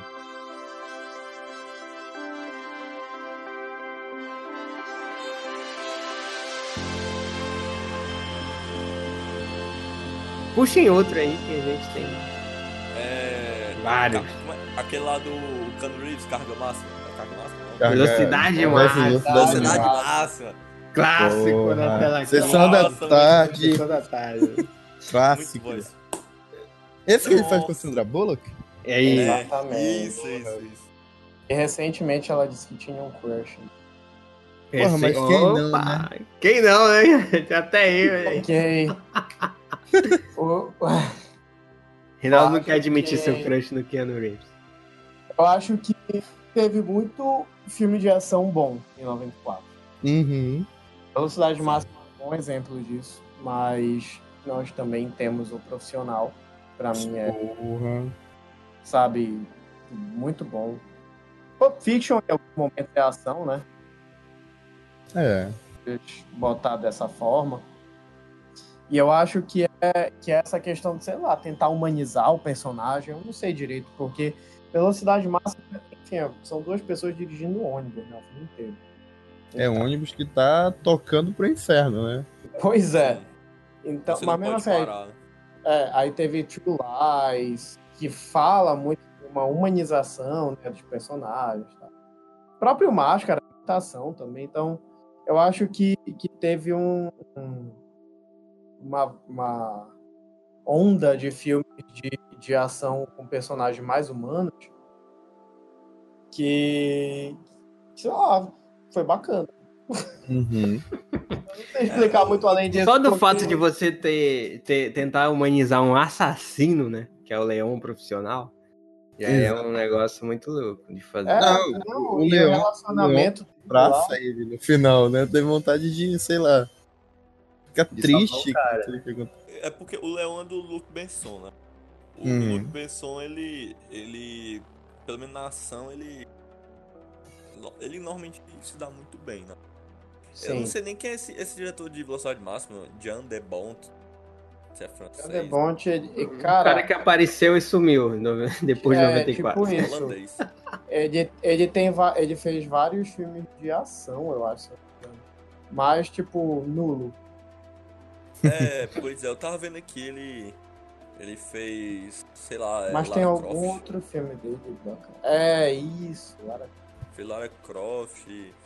Enfim, é tipo assim. Bom, uma coisa não, que eu- que eu- mas... Uma coisa que me chamou a atenção na velocidade máxima quando eu vi é, cara, é um filme assim que que ele essa negócio de humanização que vocês falam assim, é, eu não lembro, eles tiram as pessoas do ônibus, eu não lembro se ainda tem, se fica só eles dois ou fica mais gente. Mas tipo esse negócio de não parar, o ônibus não parar, entendeu? a bomba explode. Cara, não sei, isso parece é, desculpa, mas eu vou endoidar aqui. Parece tão uma metáfora para anos 90 de alguma forma, não sei. Esse negócio de, de tipo. não- provavelmente, eu, eu não sei se os caras tinham essa ideia, às vezes tem, sabe? Tipo, eu nunca subestimo muito esses caras, não. Mas sei lá, o, fi- o ônibus que não para e, e, tipo, o, O, bom é que o Davi ele viaja mesmo. Isso é bom, isso não foi uma crítica. Mas é que ele, ele, ele viaja, viaja. Ele, ele consegue absorver a essência dos filmes. O negócio é esse. É, é verdade. Mas é bom, é bom isso. Eu, eu acho. Mas é, não, mano, pode ser. Eu lembro muito daqueles aqueles caras do Discovery Channel que eles faziam, é, como é, sei o que, dos mitos. É, aqueles caras que Mythbusters? experimentos. É, isso, isso que eles fizeram do ônibus realmente é, é, pular igual. Pular não, sei lá. Como ele pulou lá no filme, que Uhum. tem um vão, aí ele tem que pular e tal. Eu só lembro disso também, de velocidade máxima. É, Meu amigo, mas- É, enfim. Ah, Eu acho que, é, o Velocidade Máxima tem muito daquele negócio de re- resgatar filme de ação, né? Sim. Tipo, dos sucessos de, de- dos anos 80 e tudo mais. Enfim, né? Querendo ou não, é um filme de ação, né? Tem que parar o ônibus e tal, bomba, terrorista, etc. Acho que é o filme que menos foge de um, de padrãozinho aí que tem. Mas, é. Um padrãozinho de filme de ação que tinha. Mas e o Leão? Falem do Leão aí. Ah, cara, Leão. É, pra mim, primeiro que eu mando pra mim é uma das melhores atuações do, do Gary Oldman, né? Que Na regra. Cara, velho, ele faz aquele maluco lá que. Everyone! Caralho, eu tomei um susto agora. Depois sou eu, né, que faço. Meu Deus! Primeiro o outro cantando Led Zeppelin, agora. Ai, o Paulo é foda. É, é, e, tipo, quando ele se droga, né? Ele toma aquele, aquela pílula e aí se contorce todo, assim. É muito louco. Mas acho que é, é aquele negócio que o Reinaldo tava falando agora, de tentar humanizar os personagens, né? E aí você tenta humanizar um, assassino profissional, né? E com a relação dele com a, com a Natalie Portman lá, início de carreira, que faz um grandiosíssimo papel ali, que, por sinal, duas carreiras se lançaram ali, né? Da Nossa, nossa, nossa futura Thor. Nossa futura Thor, aí, vai ser Gosto. gosto. Primeiro da Natalie Portman depois da Kristen Dunst, né? Du- du- Duas, duas mini atuações ali de atrizes mirins que, que são excelentes nos anos 90, entendeu?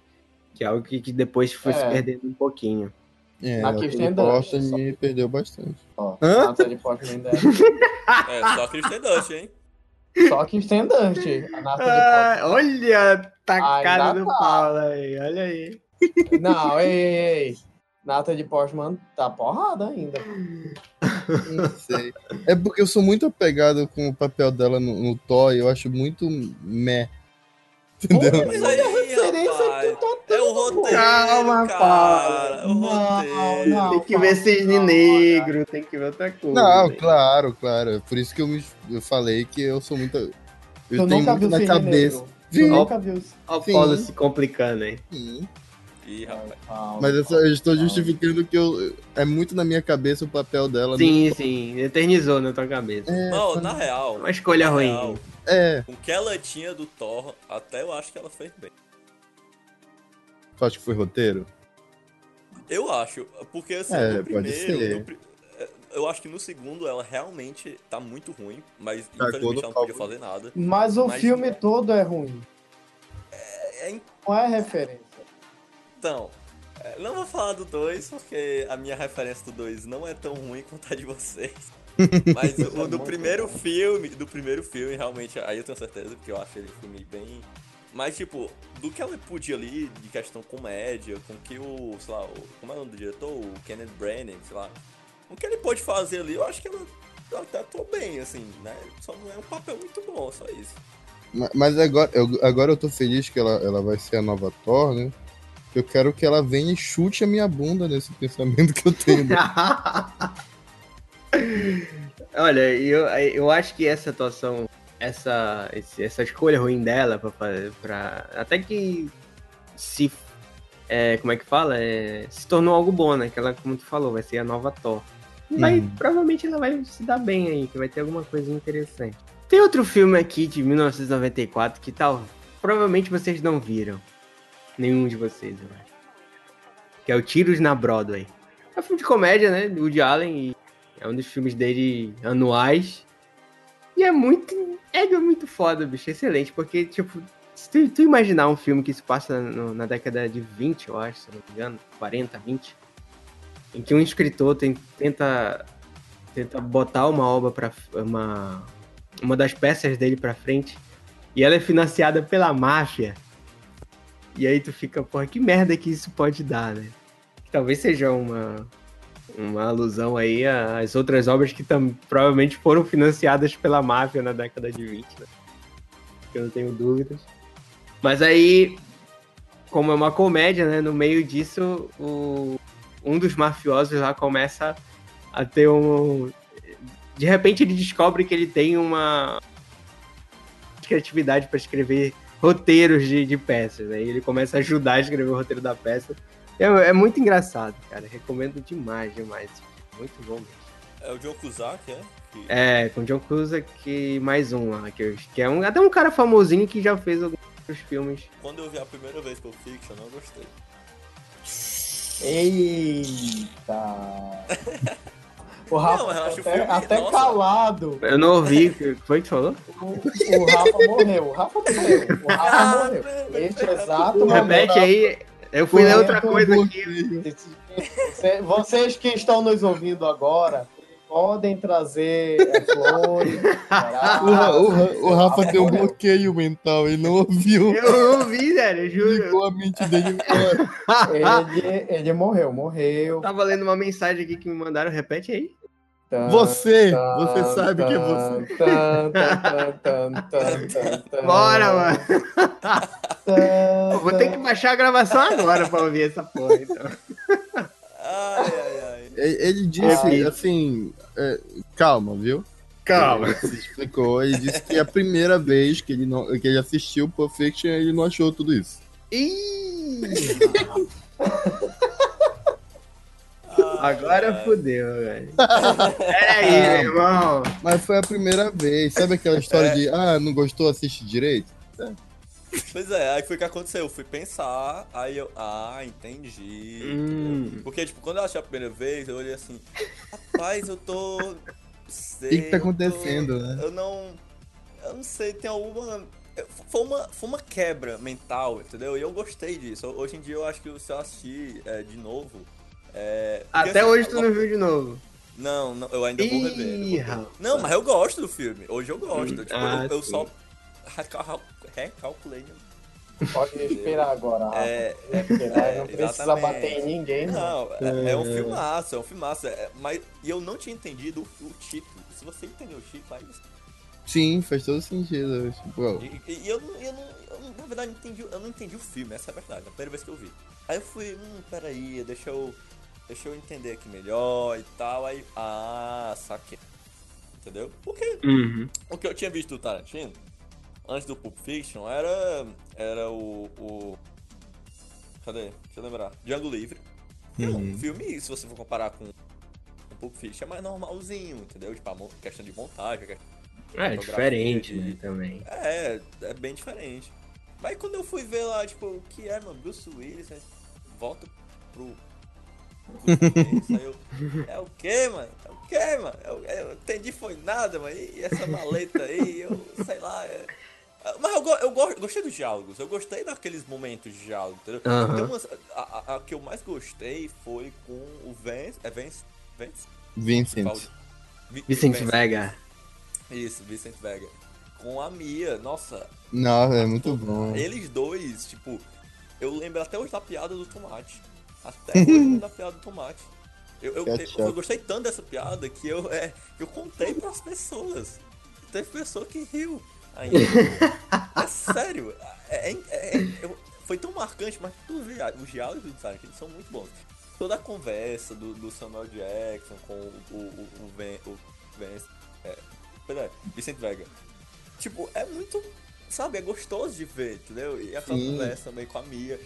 Tudo isso é muito gostoso, só que eu pensei, pra que isso? E é exatamente isso, não tem pra quê. E é só Não, isso. mas não tem, exatamente, os Eu não filmes tinha entendido isso, entendeu? do Tarantino, eles são grandes conversas, sei lá. E o, e o filme te apresenta o conceito de pulp, entendeu? E é isso, é um filme pulp. Tipo, um filme. Exatamente. E eu não tinha me ligado nisso, eu não tinha pensado. É- E é isso. Eu- hoje eu amo esse filme. É muito bom, cara. É, o filme que lança aí o Tarantino, né, pra todas as...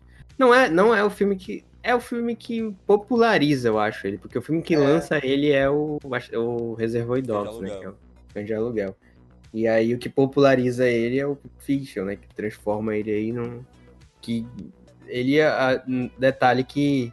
Acho que ele evolui também muito no, no, no Pulp Fiction, né? Tem um- uma certa evolução ali, tanto na, na forma narrativa, quanto na... Porque, tipo, no, no, no Cães de Aluguel ele já brinca um pouco ali com o tempo, né? Tem umas passadas de flashbacks.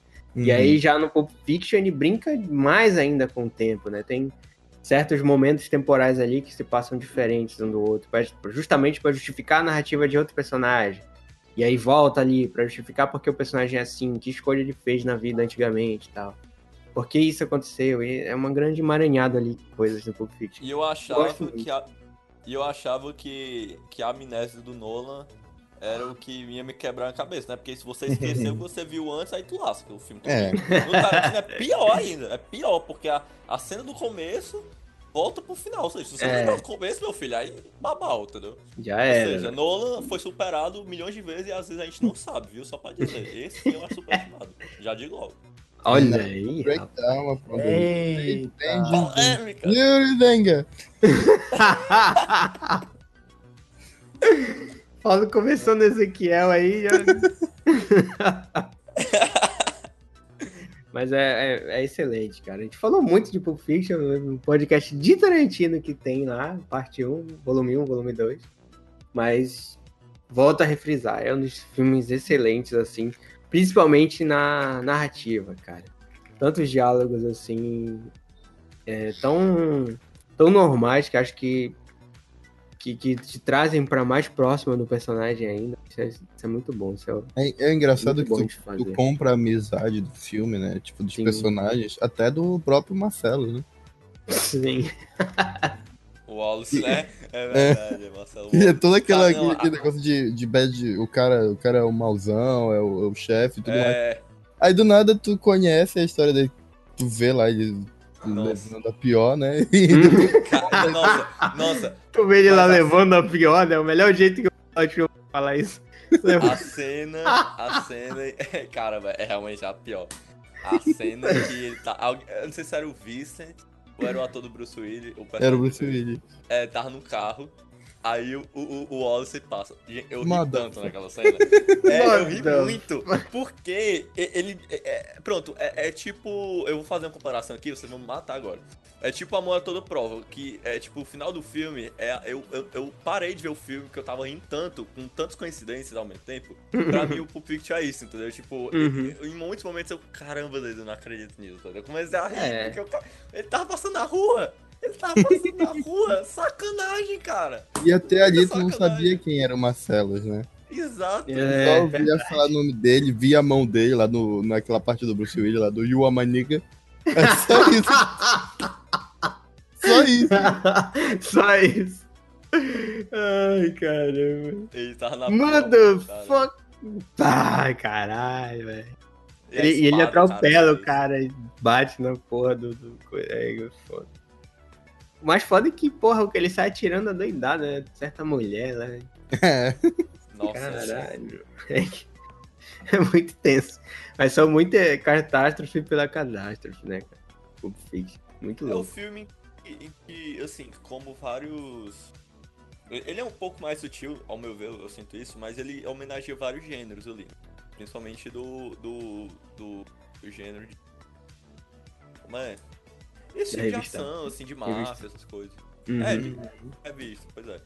Mas, é, pronto, é um filme de 94 aí que ele faz. é, porque assim, quando você chega num ponto em que você faz referência e tal, eu acho. Você começa a determinar um ponto ali no cinema, sabe? De alguma forma. Por exemplo, eu, eu tava vendo uma conversa de uns caras aí dizendo assim: que depois de Ultimato, você começa a sair um coisas. Sei lá, The Boys, Watchmen de novo, entendeu? Coisas Uhum. que depois do ápice você começa a fazer paródia, referência Uhum. ao filme de herói. Então, tipo assim, 94, o Tarantino fez isso. Uns anos antes ele fez com o Cais de Aluguel um filme. De certa forma, era, era um filme full máfia, assim. E já começava um pouco meio irônico. Eu acho que era full máfia. E aí no, Sim. no Pulp Fiction ele faz essas referências, ele bota ali uma cena de noir, entendeu? Então acho assim. Acho que depois de 94, depois Pulp Fiction, foi outras também. É verdade. Eu acho, na minha opinião, eu sei que vocês estão falando bastante eu calado, mas é, Percebemos, é um milagre. eu acho que Pulp Fiction, ele. Talvez eu, eu tenha problemas com isso.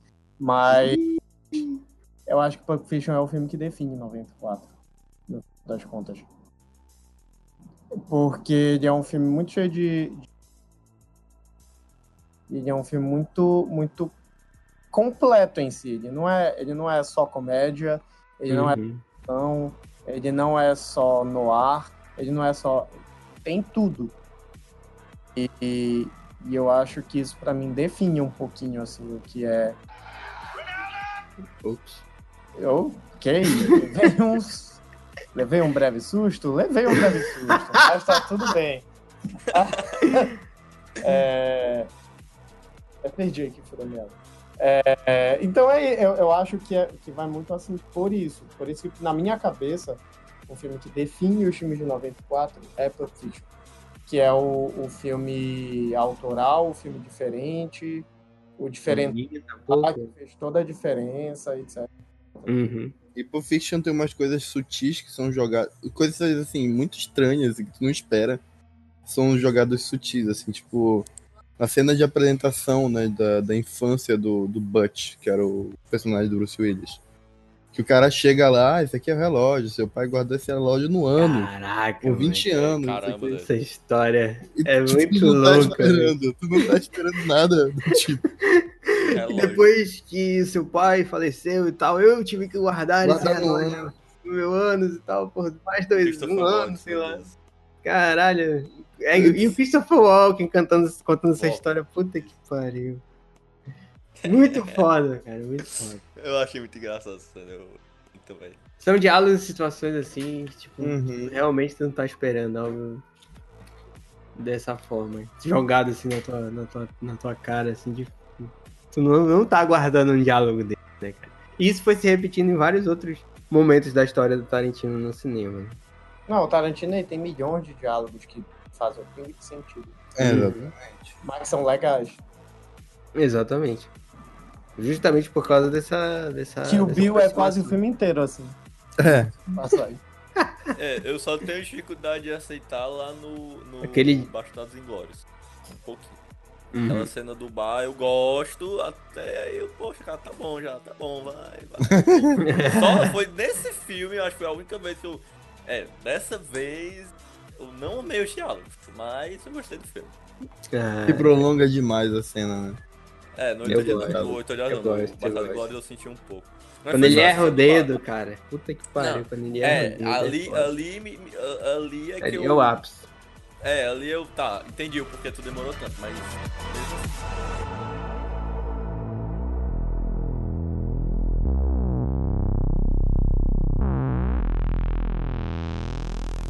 Vamos agora pro clássico? Pro prim- filme número 1 um do IMDB? Ih, rapaz. Sonho de Liberdade? Sonho de liberdade! Podem falar aí, eu também não vi até hoje, ó. Não, Porra, caramba, não, cara! Meu Deus! Eu morrer agora, velho! o, Rafa, o Rafa é de não se ajuda, né? Não, cara. Ah, dá pra esperar, porra. Tinha que ver. Não, não, o Sonho de Liberdade é um dos filmes Não, aí eu, aí eu acho engraçado que o Rafa tem cada, cada filme tosco que ele vê, que ele chega assim, é, eu vi no Eu tinha que ver Máquinas Mortais, porra. Olha aí a merda que tu tá dizendo. É égua, cara, é cada filme tosquíssimo. eu não vou Ok. falar nada que vocês dois estavam combinando pra assistir o, o Velozes e Furiosos novo aí, diga lá. Não, senhor, o- não, não, não, não. Calma O lá. Hobbs e Shaw. O que aconteceu? Reinaldo. Não, não, Deus. não. Tá combinando desde semana passada aí pra gente ver. Isso é muita filme. mentira.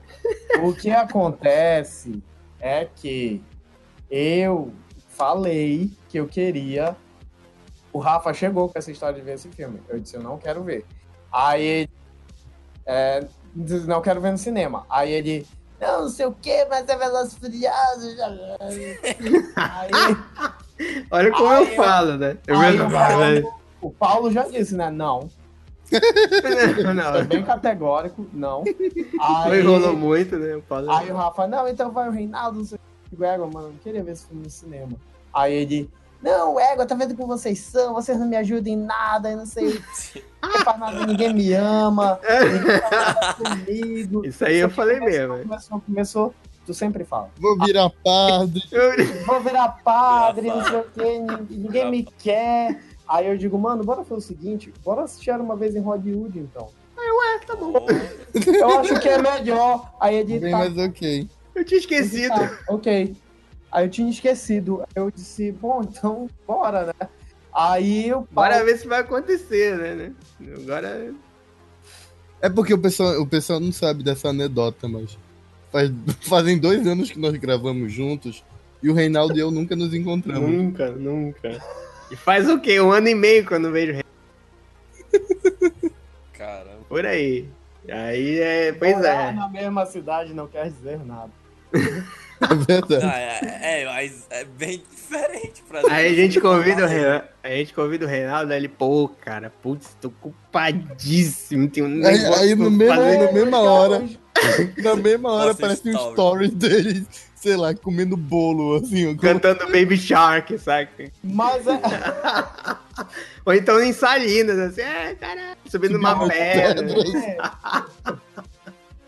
Ai, Mas ok, ok, a gente. Não é Mas nada pessoal. É porque eu normalmente marco as coisas. Ai, ai.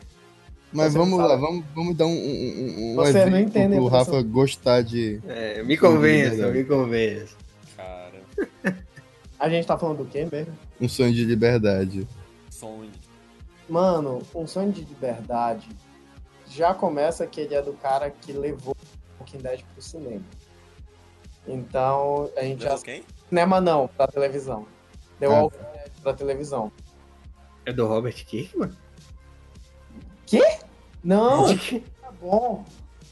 Darabonte, sei lá como é que fala o nome desse brother. Não é, sério que eu falando? Ah, Frank Darabont. Ah, verdade. Cri. Não, não tô falando dela. Aí já começa que é isso. Já começa que ele é um, um dos livros da trilogia de suspense do, do, do Stephen King também. Pois é. É, Não que The Walking Dead seja uma referência e tal, mas. é assim, cala a boca. Aí. é, aí o cara ainda fez A Espera de um Milagre. E um Uhum.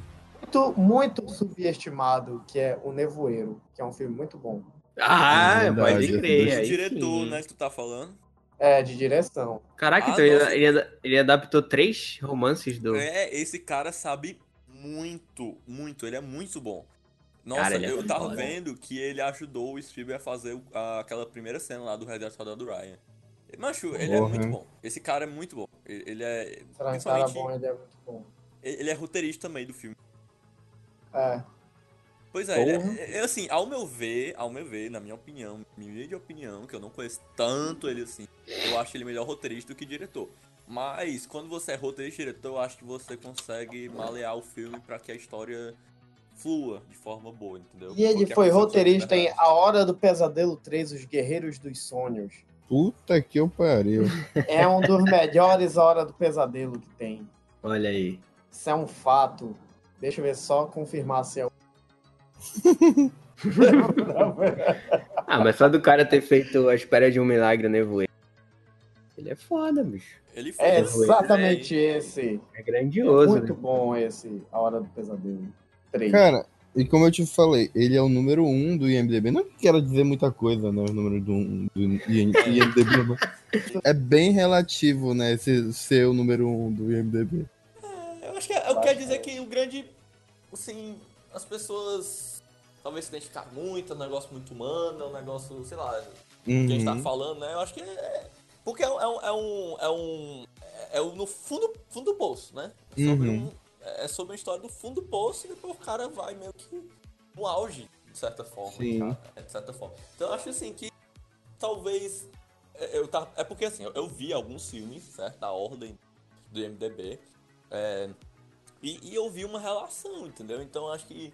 É, é- é- assim, são histórias muito universais, sabe? Uhum. Então acho que o, o- esse filme. Óbvio que o MDB também, óbvio, é, grande parte do público, eu, eu acho, deve ser americano. Sim. Mas.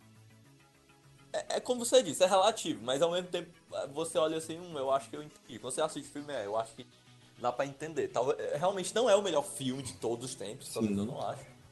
Mas você entende, ah, entendi. As pessoas realmente se emocionam profundamente com esse filme e faz muito sentido. É aquela história, né? Ah, eu entendo essa nota porque o filme é realmente bom, então o maior número de pessoas acha bom o filme e acabou ficando como primeiro. Exatamente. Olha, eu sei que eu gostei muito desse filme. Essa é a realidade.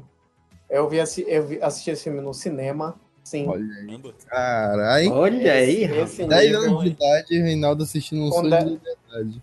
Amigo, naquela época, a galera assim, tá cagando muito pra se era criança assistindo filme. Caramba, Daniel.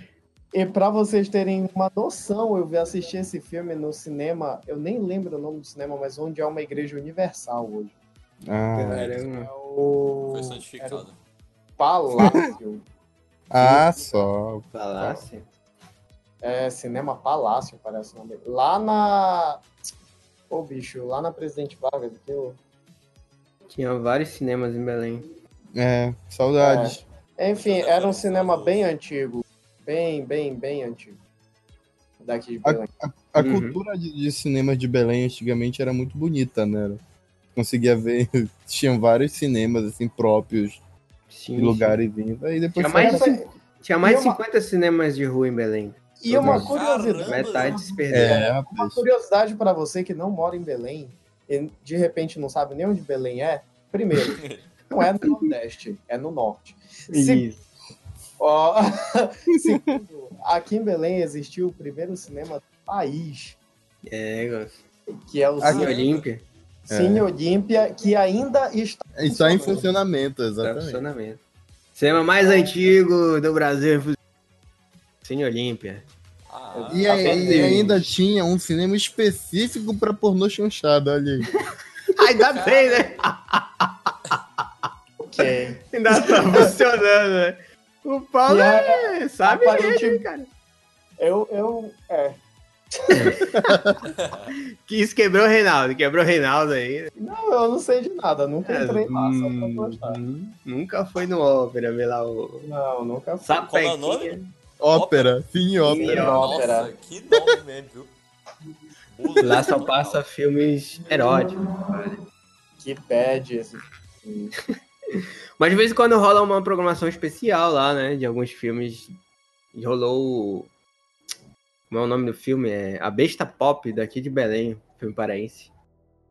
Não, É, é, é- é um cinema Rolou um que dia virou desses, cult, né? Ele, ele É, cult, assim, mas eu, eu não me arriscaria a sentar de lá.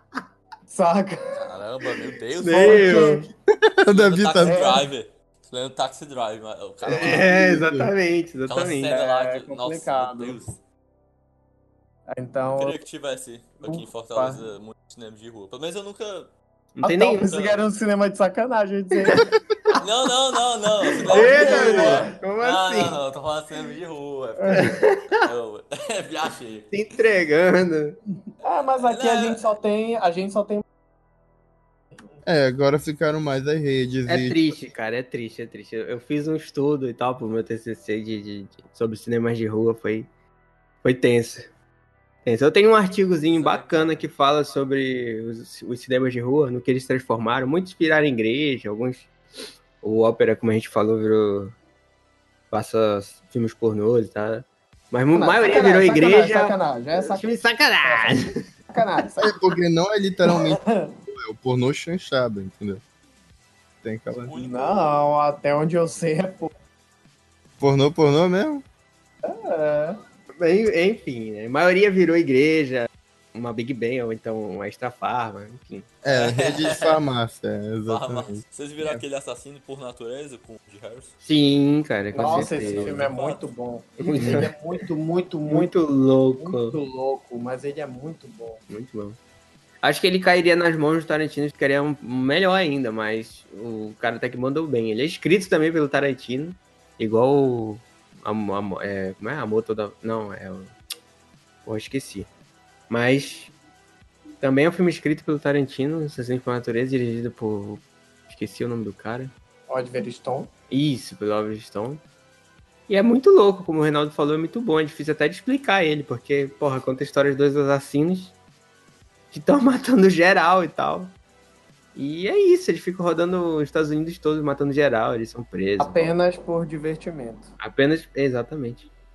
E é com o Woody Harrison e uma Juliette muito loucos, né, cara? Muito bom mesmo, muito bom. Tem muitas participações, assim, interessantes. Tem até o Robert Downey Jr. lá, até- tava vendo aqui e não lembrava. Ele é um bom filme, ele é uma excelente crítica social Sim, sim.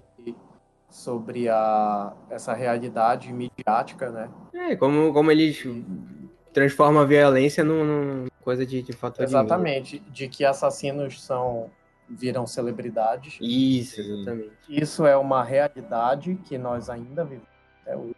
Não, é uma- É, da Atena tá aí todo É, dia. né? Vida embaixo, pô.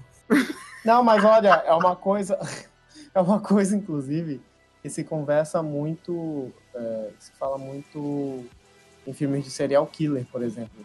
É, ninguém lembra das vítimas. A gente Sim. lembra É dos. E isso é bizarro. É no mínimo bizarro. Então, é, é, acho que Assassinos por Natureza ele pega exatamente essa questão do, do, do quanto o ser humano ele é ávido né, por, por entretenimento e uma boa parte desse entretenimento é violência, Uhum. Que vem desde, desde tipo, idade média, caramba. Porra, aqui, ó. A galera se reunia pra ver. Gladiadores lá e tal. Não, mas Exatamente. É, a galera com a cabeça cortada, ver ser, ser decapitado.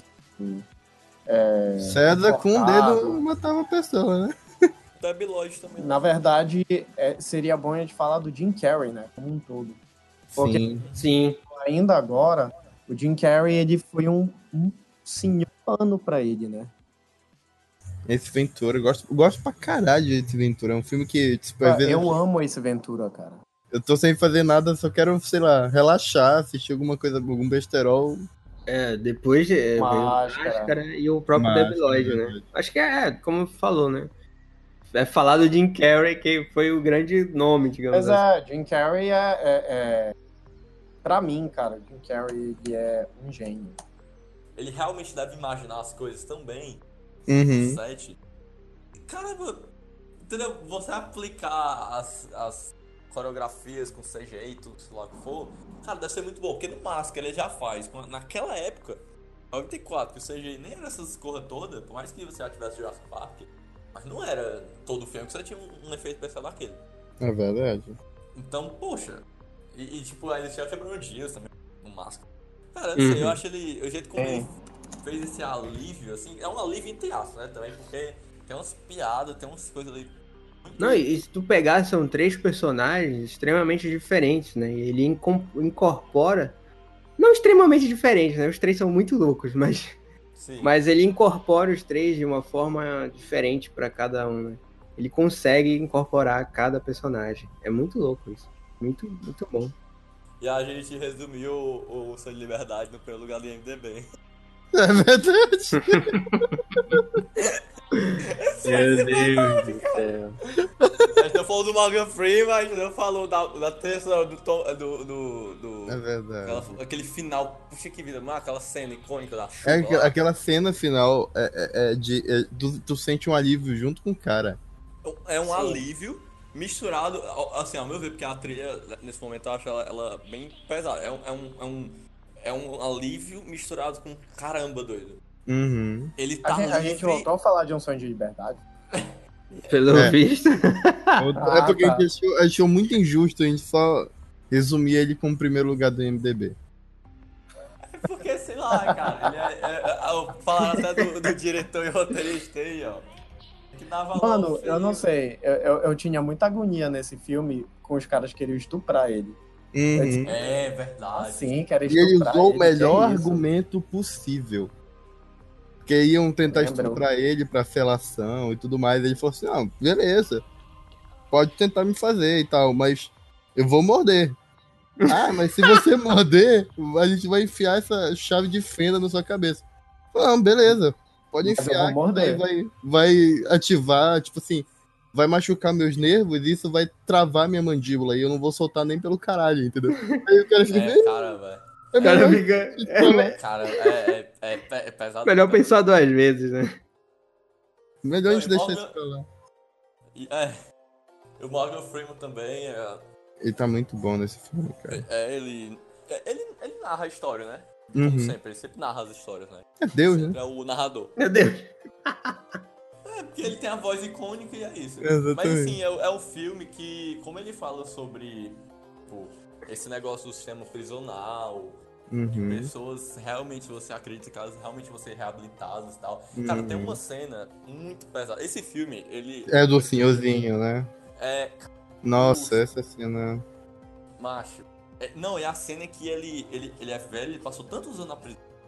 Em que ele vai pra rua, cara. Ele vai pra rua. É, ele cumpriu, a, ele cumpriu a pena dele e ele é liberado. E ele vai contando em forma de Pois carta, é. como se ele mandasse uma carta pro pessoal da cadeia, dizendo que quando ele entrou, ele não tinha, não era acostumado a ver tantos carros, e aí hoje em dia tem em todo que é lugar, e ele.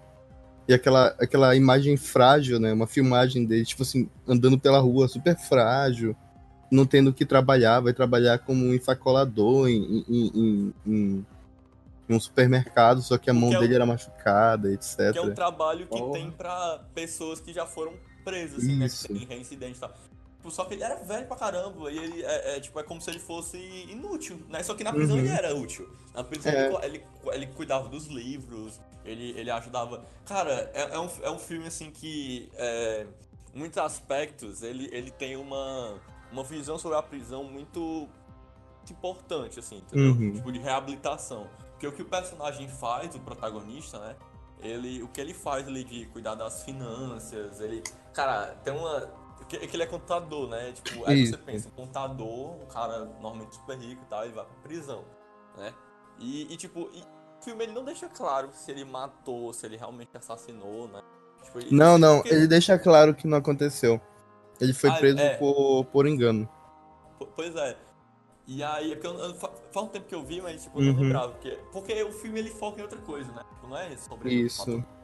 dele se ele fez ou não e tal. E esse negócio da liberdade, se você for ver até bom parte do filme, você, cara, beleza, ele se libertou. Só que depois você vai vendo o que acontece depois. E, tipo, cara, ele não quer sair dali, entendeu? Você, você começa a ver que todas as formas que você poderia melhorar a prisão, no final ia dar na mesma, entendeu? Tipo, e por quê? Porque os caras não querem que. Você, você Uhum. não quer, você realmente quer maltratar aquelas pessoas. Pronto. E quer que fiquem fora da sociedade. É verdade. Cara, é- é- eu não sei quem é que faz a trilha sonora, é, algu- é algum dos Newman. Não sei o que, Thomas Newman, eu acho, não sei. Ele faz. é, Uma coisa que eu tava. Quando eu vi que era a trilha dele, eu fiquei, caramba, é que esse cara faz a trilha tudo igual. Todas as trilhas são igual. Tu vai ver no Wally, é parecido com o do Nemo. Mesmo que seja um pouco diferente, é parecido. Aí tu vai ver no, lá, no Passageiro. Aí tu vai ver no outro filme que ele. É, é, assim, são tudo igual. A maioria, pelo menos pra mim, é a mesma coisa.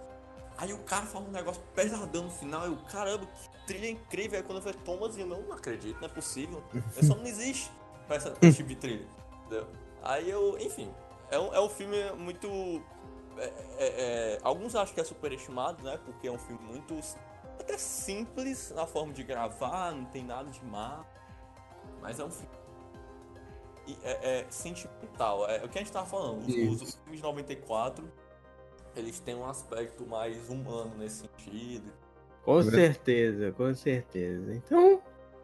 Então é isso, ficamos por Rafa aqui. Corriçaço, né? Com certeza. É...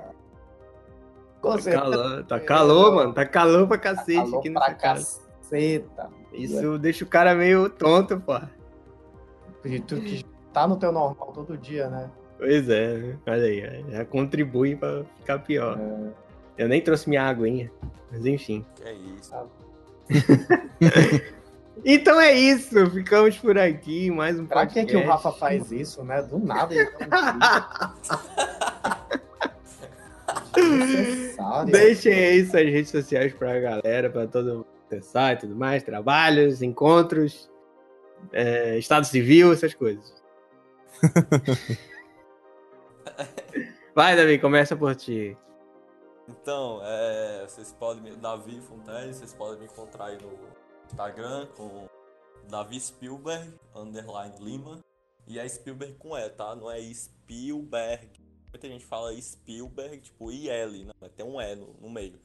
É, mas dá pra encontrar. E Davi Fontes é meu Instagram pessoal, não tem quase nada lá, nem posto mais. E eu escrevo também, pô, vamos falar de cinema. O último texto aí do Homem-Aranha foi o meu, né? Quem gostou, quem não gostou. Ah, é muito fiel, não, não é nada fiel. E, e em breve, em breve farei o texto do Tim Burton para o texto. Olha aí, ó. pra. Agora vocês entendem porque ele falou aí bastante do Tim Burton. Tô apaixonado. Olha aí. Vai, Reinaldo. O Paulo gosta de ficar por último. Bom, eu sou, sou o Reinaldo, eu sou o. eu. Eu. Brinco com coisa que eu não devo brincar, mas. eu- vocês podem me procurar lá no. É, volta e meia eu falo algumas coisas nerds e de cinema lá. Nos meus destaques, eu tô com um projeto que é os filmes que eu estou assistindo em 2019. Então, se vocês puderem dar uma olhada lá, cada é, está literalmente um dos destaques, é filmes assistidos em 2019. Como é errado. Aí todo final do mês, né? Tu vai lá. No final do mês, eu- eu tô botando lá os filmes, aí peço a participação da galera para ver se me concorda comigo ou não nas coisas, né? As coisas que eu, que eu faço. Aí, se você quis- quiser dar essa, essa força aí pra gente. É, dá lá uma olhada, conversa, puxa lá, conversa co- comigo que eu, eu sempre converso. E não se assustem com os filmes assistidos em gosto, porque eu acho que eu separei a pior lista que eu já tive na minha vida. Eu só tô assistindo filme de mediano pra ruim. Meu Deus. meu É. Nesse final do meu agosto, Deus. agora? Agora? Égua, tu vai ver. Ai, ai, Tipo assim, de ai. 10 filmes, um eu gostei, sabe? Meu Deus do Meu céu. Deus. Meu Deus do céu. Enfim, existe muito filme ruim na vida. É, mais. E tem o Não Deste Mundo, né? Eu não deixo mundo, que é o meu canal no YouTube, que eu não comento lá. Vai voltar. Em nome de Deus. Um dia, talvez. É... Mas fora isso, é só isso mesmo. É, olha aí, olha aí. Agora temos o nosso influencer, Paulo. Opa!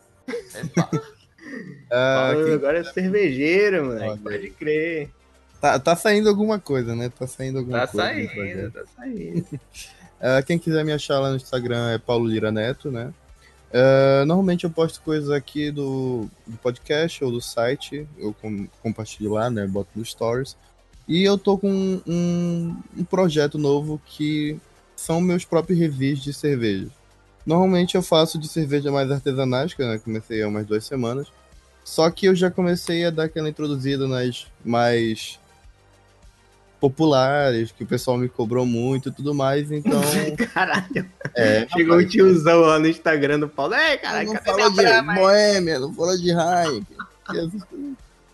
Eu tô fazendo lá e, e, assim, é, quem quiser me, me seguir, tanto pelo, pelo podcast quanto pelo esse projeto, tamo lá que eu aceito qualquer tipo de indicações, sugestões, tanto pra cá quanto pra lá. Então, é nóis. Bota mais cerveja aí que o Paulo vai fazer. Exatamente. Ai, ai, é isso, Já galera. saiu o review da minha. minha própria Olha aí, rapaz. Não tem isso ainda. Quem quiser encomendar receita de cerveja também eu faço, a gente só combina o preço. Opa! Gostou? É assim que eu gosto. É isso aí. Ficamos em mais um podcast. Obrigado a todo mundo que está aqui. Obrigado a todo mundo que está ouvindo, que ouviu até aqui. Que acompanha a gente esse tanto tempo aí. 54 podcasts Olha aí. e contando. Ai, Chegando a dois anos. Chegando a dois anos, né? Não, tá logo aí. Eu, você que não acreditar, vai em aí, chupa. Feliz por fazer parte dessa história. Uhul! Olha aí, ó, Davi aí que está conosco. E detalhe, né? Talvez. que esperava a nossa. Toda hora que o Renato vai falar alguma coisa, cai, né? Corta, é. É, parece que tem É alguém que é não merda, tá é deixando. é isso. Deus. É alguém que não tá deixando ele falar. Deus. Não tem nem dúvida. Que fica caladinho aí, né? Melhor. É, tipo não isso. fala, não. É uma sabedoria superior. E quinta-feira, se o Reinaldo existir mesmo, teremos um primeiro encontro desses podcasters aqui. Poxa, Rafa, na- tu tá aqui tirando a, a situação. Na verdade, são um bot, gente. Olha aí, ó. Eu tô imaginando. O Paulo. Vai dizer que é o Screw, vai dizer que é o Screw. Olha aí. É, o Screw. Nossa, não lembro, Rafa. Ah, não. Bom, preciso fazer uma revelação aqui que realmente. Não, não, Deus. Eu sou o Zain, que vem gravar com vocês. Nossa, Rafa, cala a Meu boca. Tá viajando, na verdade. Precisava de umas férias. O Davi adivinhou, cara. Não tenho culpa. Ah, ah, Nossa. não. Agora, Davi, qual é a tua história aí, mano? Gosta da gente por quê? O Davi adivinhou, cara. Pô, tá tentando me esconder, Ah, mas eu tive alguma cara, possibilidade que eu soltei aí. Que ele... O cara sempre joga. Não, ga- não, garoto, eu quero saber. Rafinha tá viajando gente. mas ele vai voltar. Desculpa. É, muita... Essa Nossa. semana, semana que vem é ele que vai aqui, tá? Desculpa. Nossa, Misericórdia, mano. Tá tão ridículo. Enfim, valeu, falou. Muito obrigado. valeu, pessoal. Falou. Valeu, Tchau, mais. galera, desculpa.